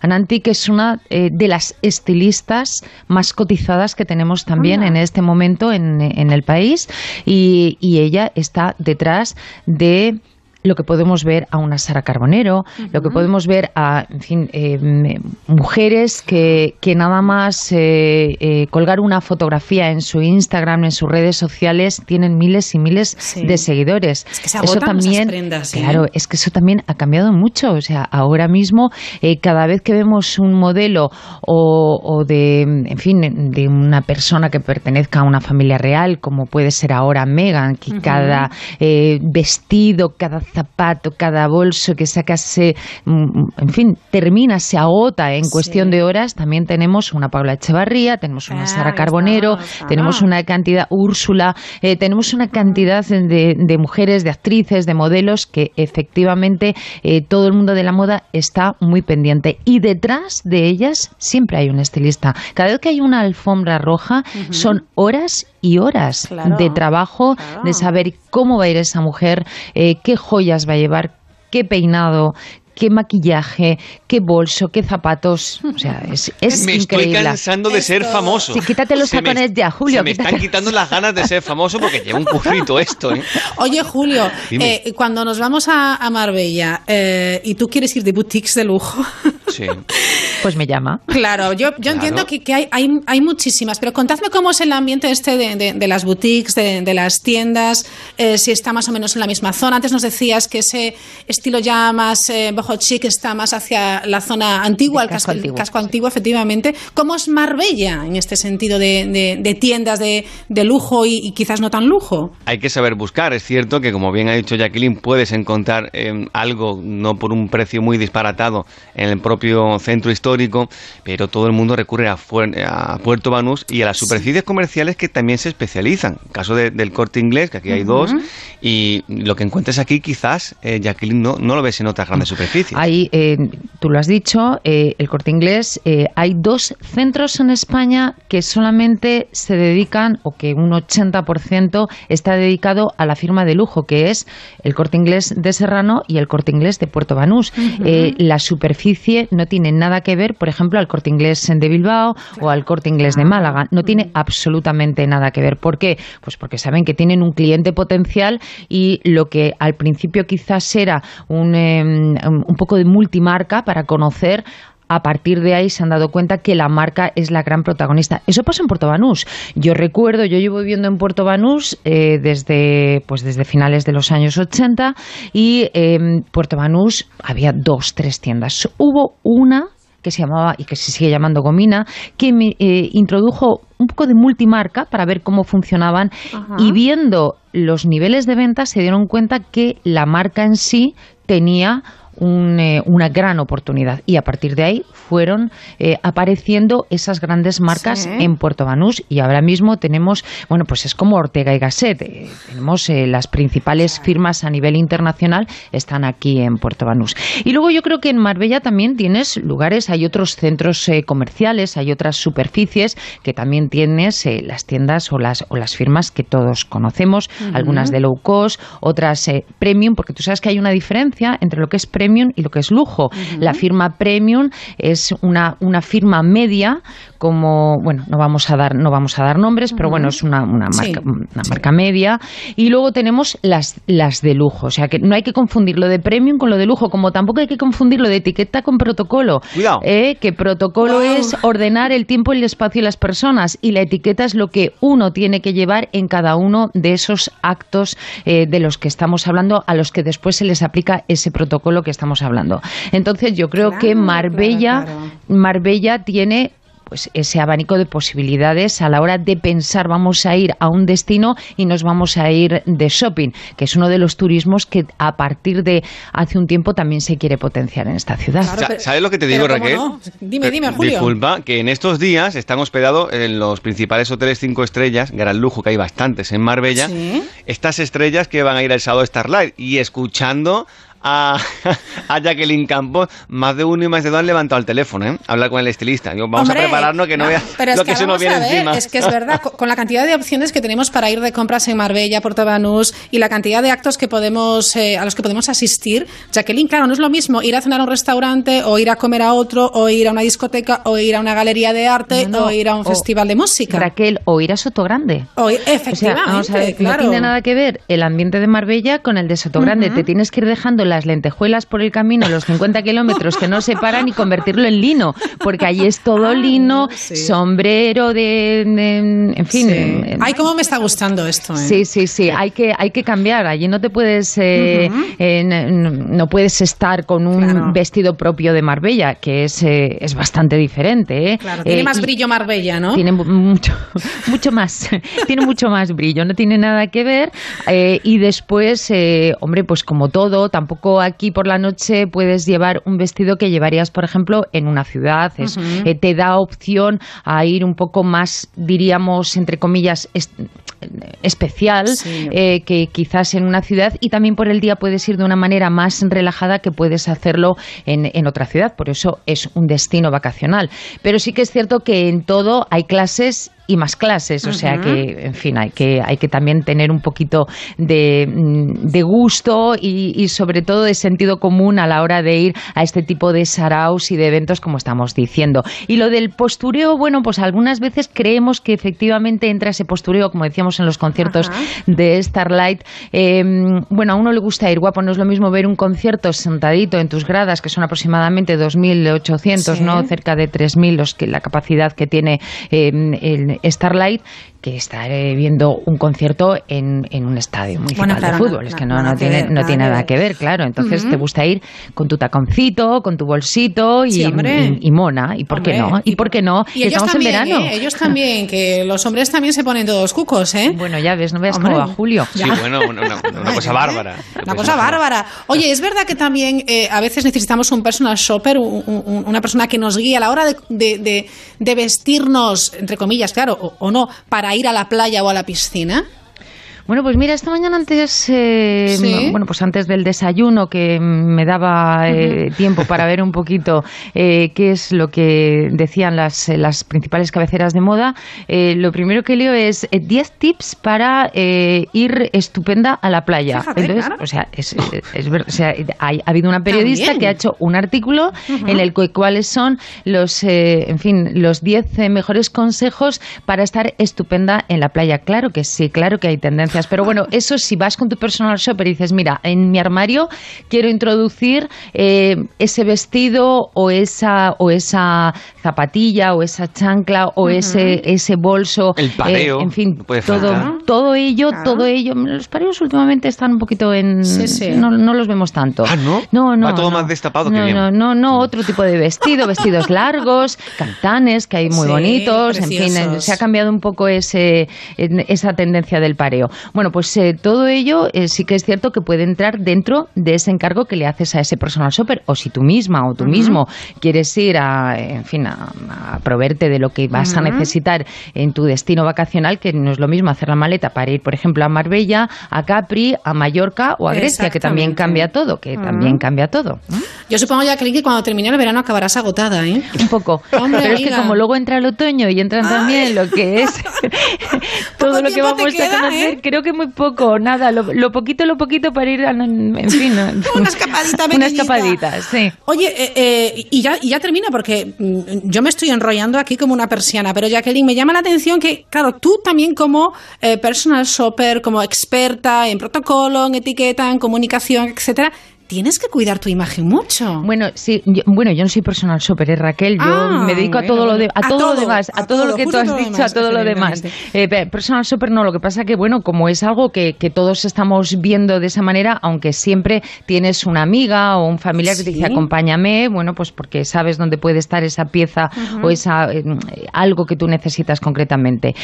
Tienes que cuidar tu imagen, sí. Bueno, Claro. yo, yo- a mí me ha gustado siempre cuidar la imagen de- desde Sí, que iba a estudiar, o sí. sea, mm, bueno, Sí, sí, sí, eh, te gusta o te gusta menos, eh, pero sí, sí tienes que tienes que estar un poquito, en fin, es lo que transmites, es tu, Exactamente, es tu- tu imagen es un poco tu carta de lenguaje corporal, ¿no? Entonces, eh, además yo eh, me dedico al mundo de la comunicación, entonces sí, a las presentaciones, entonces cuando subes a un escenario, presentas un evento, Ahí etcétera, estamos, etcétera, tienes que estar pendiente y también es cierto que me ayudan los diseñadores. Yo cada vez que subo a un escenario no puedo comprarme un vestido. A mí me ayudan. Me ayudan, eh, por ejemplo, cuando presento la pasarela Larios, Ajá. que es una pasarela en toda la calle Larios en Málaga, que se ha convertido en uno de los eventos al aire libre más importantes de moda, siempre tengo un diseñador de alta costura que, bueno, pues te, te, te Claro. pues como hacen, yo, yo en menos, las que van a la, las que van a los, al, no sé, a la, a la entrega de premios de los Goya o ya de, en fin, los Oscar, etcétera, pues es todo eso, pero en cadena. Mira, o sea, que, es, que, que es bellísima, luego veréis una foto y viene además hoy, hoy casual. Vengo a la radio que no se ve, pero eso no quiere decir que no vaya bella. Y va aún con un contraste blanco y negro que a mí me gusta mucho, bastante abierto, escotado. Y esto, y, y- y con un bolso que, vamos, el bolso yo, yo creo que cabe ahí. eh, No, yo sé. venía a trabajar, ¿no? Yo No, venía a ahí trabajar. te cabe la ahora. Sí, ahora lo que cambio, ahora, ahora que tengo una cena, Ajá, yo lo está. cambio, me pongo mi bolsito pequeñito y bueno, Claro. quizás me ponga los tacones también. ¿no? Bellísima, bellísima. Oye, ¿qué, qué- qué son las cosas más extrañas que, que, que recuerdas tú que hayan pedido eh, pues algún famoso? Ya terminamos, Jacqueline. Bueno, pues quizás eh, de lo más extraño, no de lo más extraño, sino que... O difícil, vaya, mm, Difícil. Eh, pues eh, creo que la firma Salvatore Ferragamo tenía un bolso espectacular en cocodrilo que solamente había uno y Uh. lo tuvieron que traer directamente para que lo adquiriese esa persona bastante conocida en Salvatore Ferragamo de Puerto Banús. Eso ha sido lo último que yo he escuchado y que estamos hablando de un bolso que podía rondar muchos ceros, muchos, muchos ceros de cocodrilo. ¿eh? Ay. Eso ha sido lo más, lo más especial que yo he escuchado. Qué hace pena, poco. cocodrolo, por favor. Qué maravilla. Bueno, Julio, vamos cerrando Mirilla hoy en Marbella, a pesar de que volverás la, la próxima semana. Jacqueline, la verdad es que es un trabajo muy bonito eh, eh, el tuyo y, y- y espero verte pronto. Espero que sigas disfrutando de tu trabajo. Cuando no hay feeling con, con- con un cliente, supongo que se irán limando asperezas. Habrá clientes muy difíciles y también tu trabajo, fíjate, es que yo lo veo muy difícil, ¿eh? porque la gente verá solamente la parte más glamurosa, la parte de las presentaciones, las boutiques de lujo, etcétera, pero Es un trabajo duro. es un trabajo duro, no solamente por la formación académica que tiene, sino que es muy exigente, Sí, efectivamente. es muy ¿eh? exigente. Bueno, Raquel, eh, yo he estado encantada de charlar en esta noche contigo, así que ya no sé si ya no sé si escucharnos, pero a ver si A vernos. ver si nos ¿eh? coincidimos y nos vemos, claro que Muy sí. bien, vale. bien. Un beso. Un beso grande, Jacqueline Campos, graciñas. Julio, No te puedes imaginar, he disfrutado tanto que he cogido un par de agujas y me he hecho un jersey de entretiempo. ¿eh? prefiero no verlo, Julio, la verdad. Va a las salir cosas regulín. como son. Hasta la próxima semana. Vicos, adiós. Tengo de todo en la costa y la tomo por la cara. Una copa y otra copa, el verano se me pasa.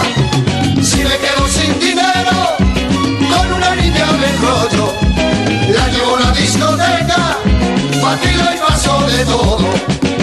Que tendrá Marbella, que tendrá la La Mirilla. Onda Cero.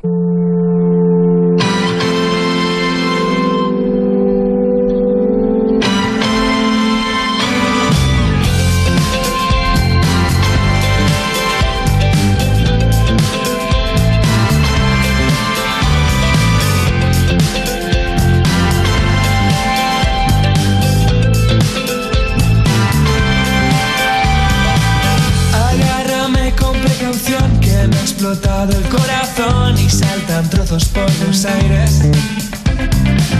Voy a hacer una confesión, estoy cansado de beber para volverme más sociable. Voy preparando munición por si me piden mi versión, va a ser enormemente tenso. Vanessa Ramos ya se está aproximando a los micrófonos de Onda Cero para hablarnos de esas mujeres olvidadas en la historia del arte. Hoy nos hablará, como nos había adelantado la pasada semana, de escultoras. Mientras eh, se sienta y se acomoda, por supuesto, escuchamos 21, este grupo toledano.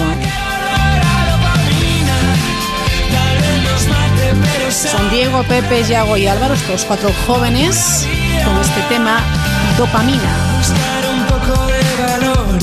Confundirlo con alcohol, cerrando en falso las heridas. Las drogas cumplen su función, son paliativas, pero son cada vez menos efectivas. Si al final vamos a escapar, vamos a sitios a los que nadie haya bautizado antes. Tengo el las novelas y del pop que oía en casa de mis padres. Solo apenas te ha.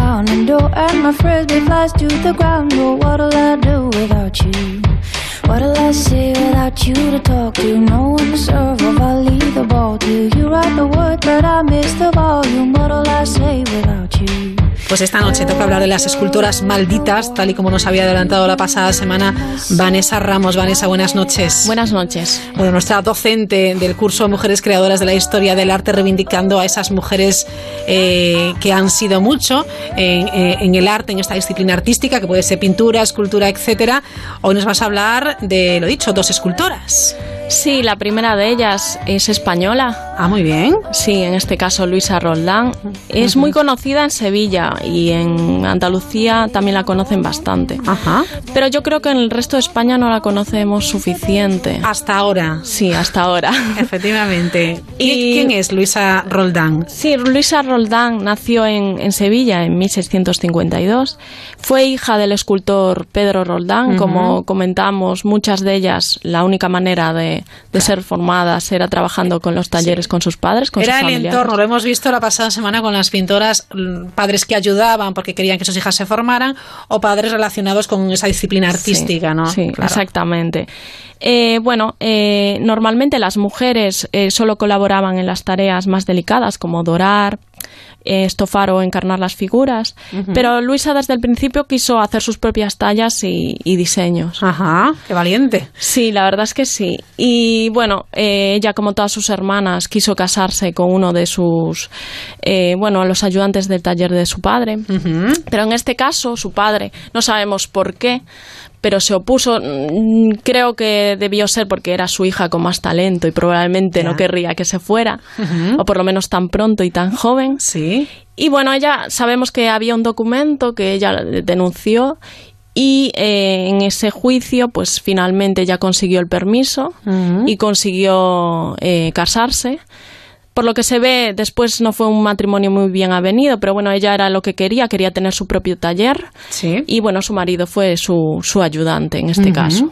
Es curioso, ¿no? Porque en esa época a lo mejor los padres no eh, te- hacían matrimonios más de conveniencia. En este caso, ella es la que quería casarse con esa persona y tuvo que llevar a su padre a juicio para que le diera el permiso paterno, ¿no? Para Sí, poder sí. contraer Eso es lo que conocemos de, de al principio de su vida. ¿Qué más sabemos? Pues bueno, ella después, claro, fue competidora directa de, de De su padre. padre, claro, en. Sevilla.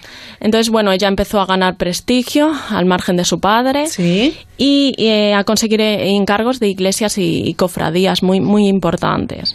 Eh, desarrolló un arte muy personal, eh, muy imitado, de hecho, en esa época. Y bueno, ella mm, llegó a popularizar el barro, que era algo que se considera para, para pobres y que gozaba de muy poco Sí. prestigio en este Ujú. caso. Y bueno, era un material eh, que ella consiguió modelar de, de alguna manera y poner de moda entre los nobles y, y los eclesiásticos. Y bueno, las figurillas eh, normalmente ella las hacía con muchísima expresividad y incluso llegó a adelantar un poco el estilo de- del rococó, que ya era del, del barroco, que era muy expresivo, pero llegó a adelantar a el estilo de- del rococó. Fue de alguna manera un poco precursora. Ajá. Y bueno, después lo que sabemos es que llegó, ella no solo ambicionó quedarse en Sevilla como su padre, su padre es más conocido y solo se quedó en Sevilla, solo trabajó en Sevilla. Y sin embargo ella... Ella llegó a la en 1692, fue nombrada escultora de cámara del rey eh, Carlos II. Sí. Que, que era algo muy difícil para los hombres y fue la primera mujer. Escultora de cámara. Sí, en la historia de España que, que fue escultora de cámara en este caso. Muy bien. Y bueno, entre sus obras más, más famosas está el Jesús Nazareno, eh, y des- que fue encargada por Carlos II para el Papa Inocencio XI. Y bueno, también son muy famosas sus vírgenes dolorosas, en este caso eh, la Virgen de la Estrella o Nuestra Señora de la Soledad en Cádiz. Y bueno, algunos expertos le atribuyen la famosa Virgen de la Macarena. ¿Sí? Sí, la de Sevilla, es muy, muy conocida. Esa, intentan eh, averiguar, porque lo que pasa con muchísimas de estas mujeres es que se necesita juntar todas sus obras para saber y hacer un catálogo y estudiar bien y cuáles se les puede atribuir claro. directamente. Que ya. la técnica exacta si coincide con no para Sí. saber si es o no. Se parece mucho a la Virgen de la Estrella y, la, y, y entonces eh, consideran que la expresión es muy de Luisa Roldán. Pero realmente no, no tenemos confirmado, pero sí, hay muchísima gente que ya le, le atribuye eh, esa Virgen. Y después hizo muchísimas con- conjuntos escultóricos. Entre ellos en, en Nueva York, en los museos de Nueva York, tienen a Muerte o Éxtasis de María Magdalena, que es también muy impresionante esa, ese conjunto escultórico. Y, el entierro, y el entierro de Cristo Sí. también. Sí. ¿Todo tema religioso? Sí, en este caso sí. Ella se dedicaba a, más que nada a encargos religiosos, aparte en aquella época, eh, esculturas de... es que realmente son las únicas dos escultoras que se conocen por Europa. La otra es eh, Propecia de, de Rossi. Y luego en el Renacimiento y luego ella. Es que no, no se no conoce. No, porque, a ver, eh, si ya era difícil conseguir los materiales que representan la pintura, eh, pues imagínate todo lo que tiene que ver con conseguir material. Tenían que conseguir el dinero antes para conseguir todo el material para hacer una escultura que era muchísimo más caro. Sí. Entonces, si a las mujeres ya les costaba pintar, imagínate. Esculpir todavía más difícil. Era ¿no? mucho más difícil esculpir. Entonces hay poquitas escultoras que, que se dedicaran a eso. Necesitaban tener ya muchísimo prestigio de, de antes para conseguir esos encargos y poder pedir el material con anterioridad. Ya, ya, ya, ya. Bueno, pues Luisa Roldán, ¿sabemos algo más de ella? ¿Cómo terminó o algo Sí. que quieras destacar? Uy, me pone una cara como diciendo, un final trágico. Sí, no tuvo me un digas. final horrible. La No verdad es que sí. A ver, Carlos II fue el último de los Austrias y eh, ah, no, no supo administrar eh, la corte y hubo muchísima corrupción. Entonces a ella no recibía prácticamente dinero. Y entonces ella escribió varias cartas, se sabe que escribió Ujú. varias cartas suplicando simplemente por un techo y una comida. No me digas el que murió la palacio. indigencia, Sí, murió en la indigencia, en la, en la absoluta miseria. Qué barbaridad. En este caso, sí, por eso la considero maldita, porque a pesar de que ella empezó a firmar como escultura, eh, escultora oficial de cámara, solo era honorífico, no cobraba por el por el rey y lo pasó fatal durante toda su vida y murió en la más absoluta miseria. Ella no quiso volver a casa de su padre. Porque su padre, sí, su padre en, en Sevilla tenía un taller que funcionaba bastante bien, tampoco es que fuera, pero bueno, y no quiso volver y, y se quedó en Madrid y a ver, eh, cuando llegó el siguiente Borbón, que en este caso el primer Borbón, Felipe V, en este caso ella volvió a pedir que la hicieran escultora oficial y la hicieron. Pero eh, murió al, al, poco, a los años posteriores, sí. Y entonces murió en la más absoluta indigencia. Ella intentó llegar a lo más alto, que es ser escultora oficial de, de Cámara, de las Cortes, pero aún así eh, vivió en la más absoluta miseria y murió así, Impresionante. Tocó el cielo de la escultura en el momento, eh, escultura Sí. de, de- de cámara de- del rey impresionante, para luego, la pobre de ella, porque no, no cobraba los trabajos, morir, bueno, pues eso, absolutamente pobre. ¿De quién más nos vas a hablar hoy? A ver, ahora voy a hablar de una que yo considero una de las más importantes y luchó muchísimo por diferenciarse de, de Rodin. En este caso fue Camille Claudel. Camille Claudel fue una artista eh, francesa, una escultura francesa. En este caso es del siglo XIX y XX. Ajá. Y bueno, ella desde que nació en 1864 eh, fue una apasionada de la escultura y jugaba con el barro y esculpía a las- sus familiares y a la gente que tenía alrededor. Y bueno, a pesar de la oposición de la familia, eh, ella quiso estudiar eh, arte Ujú. en la Escuela Superior de Bellas Artes de París y consiguió entrar. Y allí conoció al célebre escultor Rodin, que en esa época ya, ya era mayorcito y ya se le conocían sus obras. Y bueno, empezaron a colaborar juntos. Fue una escultora eh, que, que colaboraba preferente para él, que le ayudaba en el modelaje de las manos. Bueno, le, en, ese, en esa época Rodin tenía el encargo de la Puerta del Infierno, que era súper importante en, en aquella época. Y aparte, bueno, se, eh, se convirtió en su pareja y, Sí. y en modelo, e inspirando varias de, de sus obras, de sus obras artísticas. Pero bueno, ella enseguida luchó por tener su toque personal y diferenciarse de su maestro. Y al cabo de unos años, ella, por lo que se ve, tomó la iniciativa de romper con Rodin y decide emprender su propio camino. Eh, fue bastante difícil para ella en esa época, para una mujer, tener su propio taller. Y, y bueno, hizo muchísimas obras emblemáticas en aquella época. Eh, una de ellas eh, es muy conocida porque bueno la asocian por supuesto con su relación con Rodin, aunque bueno ella hizo anteriormente otro boceto con solo hombres, pero bueno eh, es la edad madura. En aquella época se hablaba de, de que bueno eh, esa era como una alegoría de, de la ruptura con Rodin porque aparece él eh, con una anciana porque él se fue con otra mujer luego con otra mujer mayor que, que Camille Sí. entonces bueno en la escultura aparece él eh, que la lleva una anciana y una mujer suplicando pero bueno había hecho la misma con hombres Vale. y después, Sí. bueno, se hizo una alegoría de alguna manera, eh, se relacionó con, con la ruptura. Y después también, bueno, eh, hizo otra que es el Gran Vals, sí. que consiguió eh, plasmar el movimiento del baile en la propia escultura. Qué maravilla. Sí, es muy bonita eh, esa escultura. Sí. Es muy bonita. El movimiento del vals hecho escultura. Sí, sí, Qué sí. preciosidad, ¿eh? Sí, muy bonito. Eh, y bueno, después también entró en otra fase porque ella estaba muy enfadada con las comparaciones con Rodin. Entonces ella se intentó alejar todo lo que pudo de, Siempre de Rodin. siempre le perseguía, Sí. ¿no? Ese nombre propio, claro. Sí, sí, sí. Entonces ella de alguna manera eh, se empezó a obsesionar muchísimo con ese tema, que luego hablaremos de cómo terminó.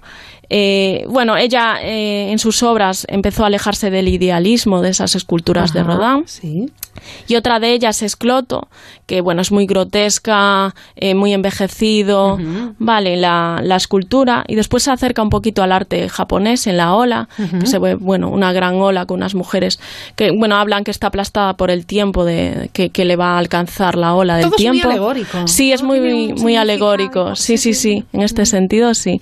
Y después, bueno, se acercó a varias obras vanguardistas, en este caso las conversadoras que bueno también eh, se acerca muchísimo a la vanguardia al- a la parte más moderna de, de su tiempo Perfecto. y bueno eh, luego vamos a, hablar de, de cómo termina Es que ya lo estoy temiendo. O- otra, otro final trágico. sí aparte en este caso a mí me parece cruel Ay, por favor, Vanessa. ¿En Sí. serio? ¿Qué le pasó a Camille Claudel? A ver, Camille Claudel, en este caso, eh, bueno, como comentaba, eh, su sombra era muy alargada, la de Rodin, y ya se estaba obsesionada con que Rodin y las personas que, que la visitaban em, le copiaban las obras, las ideas en ese sentido, y entonces se empezó a aislar no quería que la gente la, visitara para que no le robara sus obras. Y también muchas veces pues se enfadaba porque quería hacer algo nuevo, algo innovador, quería diferenciarse totalmente y rompía algunas de las obras. Entonces, bueno, hubo varios familiares que, quisieron eh, enviarla a un psiquiátrico. Su padre se negó, en este sentido fue su padre también el que la protegió, pero su padre murió y su hermano Paul Claudel, que aparte le tenía muchísima envidia porque hablaba muchísimo de ella a todo el mundo, del genio que tenía, de creativo que tenía ella, y él, bueno, era, era poeta. Pero no era tan reconocido como ella. Ya lo estoy viendo. Y, la, encerró. Sí, sí, sí, la envió al. Y bueno, de hecho, a ver, estuvo un año pero ese psiquiátrico eh, cerró y de hecho le escribió que estaba bien, que, que, ya podía salir, pero él se negó a, a quitarla y, la sacó de ese psiquiátrico y la envió a un manicomio durante 30 años. Qué barbaridad. Es decir, y, no, Qué no. condena, ¿eh? Sí, la verdad es que sí, lo, lo pasó fatal y sufrió muchísimo. Y, y sobre todo, bueno, ella escribía cartas en las que se veía que estaba lúcida, que, que hablaba de su desesperanza de, de estar 30 años allí encerrada. Y, bueno, eh, me llama la atención que en algunas de sus obras se habla de que mm, ella, eh, ellos, bueno, su familia, su hermano, su madre, eh, le echan en cara su independencia, que a mí es algo que me llama la atención, porque en ellas habla de, bueno, me reprochan haber vivido completamente sola, pasar la vida con unos gatos, tener manía persecutoria, es decir, cosas que como ser una solterona, ¿no? Ya. O sea, ella como era la solterona de la época, sí. entonces el hombre, en este caso su hermano, decidía ya meter en el manicomio y, y, ya está. Pues sí, sí, sí, es que es horrible. A mí, yo cuando empecé a leer eso, digo, me parece increíble que, que se pudiera eh, llegar a esos extremos, ¿no? De, ¿Y llegó, juzgarla. a salir del manicomio? No, en ningún momento llegó. a salir y, claro, no, no hizo más obras.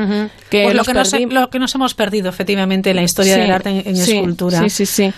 Y bueno, nada, simplemente terminar que por fin consiguió de alguna manera años más tarde reivindicarse su figura, porque en el 2017, que fue el año pasado, que tampoco hace tanto, se hizo un museo con su nombre, Museo Camille Claudel. Y bueno, aparte de albergar el Museo Rodin sus obras, pues ahora tiene ya por fin su sitio, su propio museo. Menos mal. Ojalá lo hubiera visto algo así, ¿verdad? Sí, claro, ella quería diferenciarse de alguna manera y, y, bueno, por fin la historia del arte reivindica su, su obra pues lleva siendo ahora una pena que no lo haya visto. Bueno, Vanessa, la próxima semana más nos iremos, eh, bueno, pues a Francia de nuevo, ¿no? Sí, sí, en este sentido sí, a dos eh, pintoras muy importantes allí. No digas nada, no desveles nada. La próxima semana. Gracias, Vanessa, hasta luego. Gracias. Adiós. Para participar en la mirilla, la mirilla arroba onda cero punto es.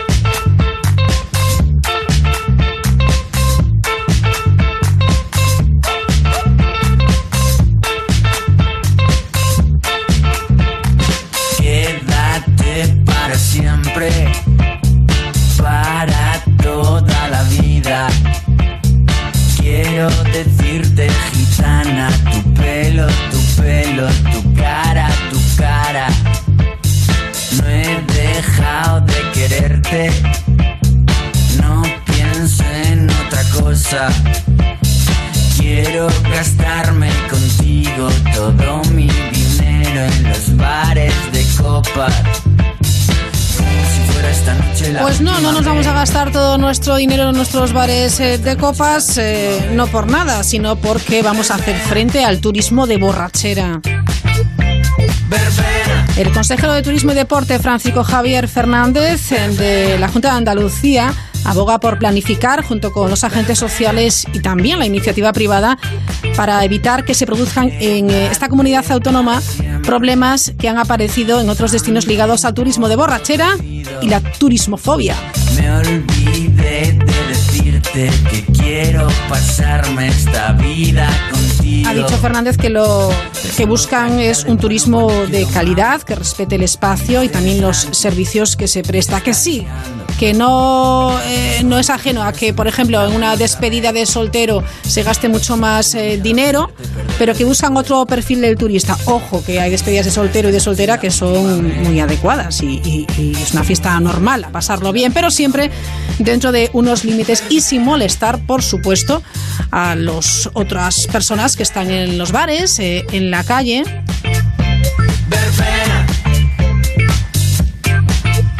Se busca un turismo sostenible con la colaboración público-privada. Van a desarrollar un plan para el próximo 2020 hasta 2027. A todos nos vienen a la cabeza determinados puntos turísticos de nuestro territorio nacional en el que bueno, pues eh, sobre todo eh, turistas extranjeros, no todos obviamente, eh, apuestan por este tipo de, de turismo. O no es que apuesten, sino que desde Inglaterra, por ejemplo, o desde Alemania, eh, viajan a nuestras ciudades más turísticas de, de sol y playa para agarrarse unas borracheras, bueno, increíbles y molestar a los vecinos, eh, destrozar mobiliario urbano y lo dicho, queremos un turismo respetuoso y sostenible. Escuchamos este verbena, verbena de novedades Carmiña.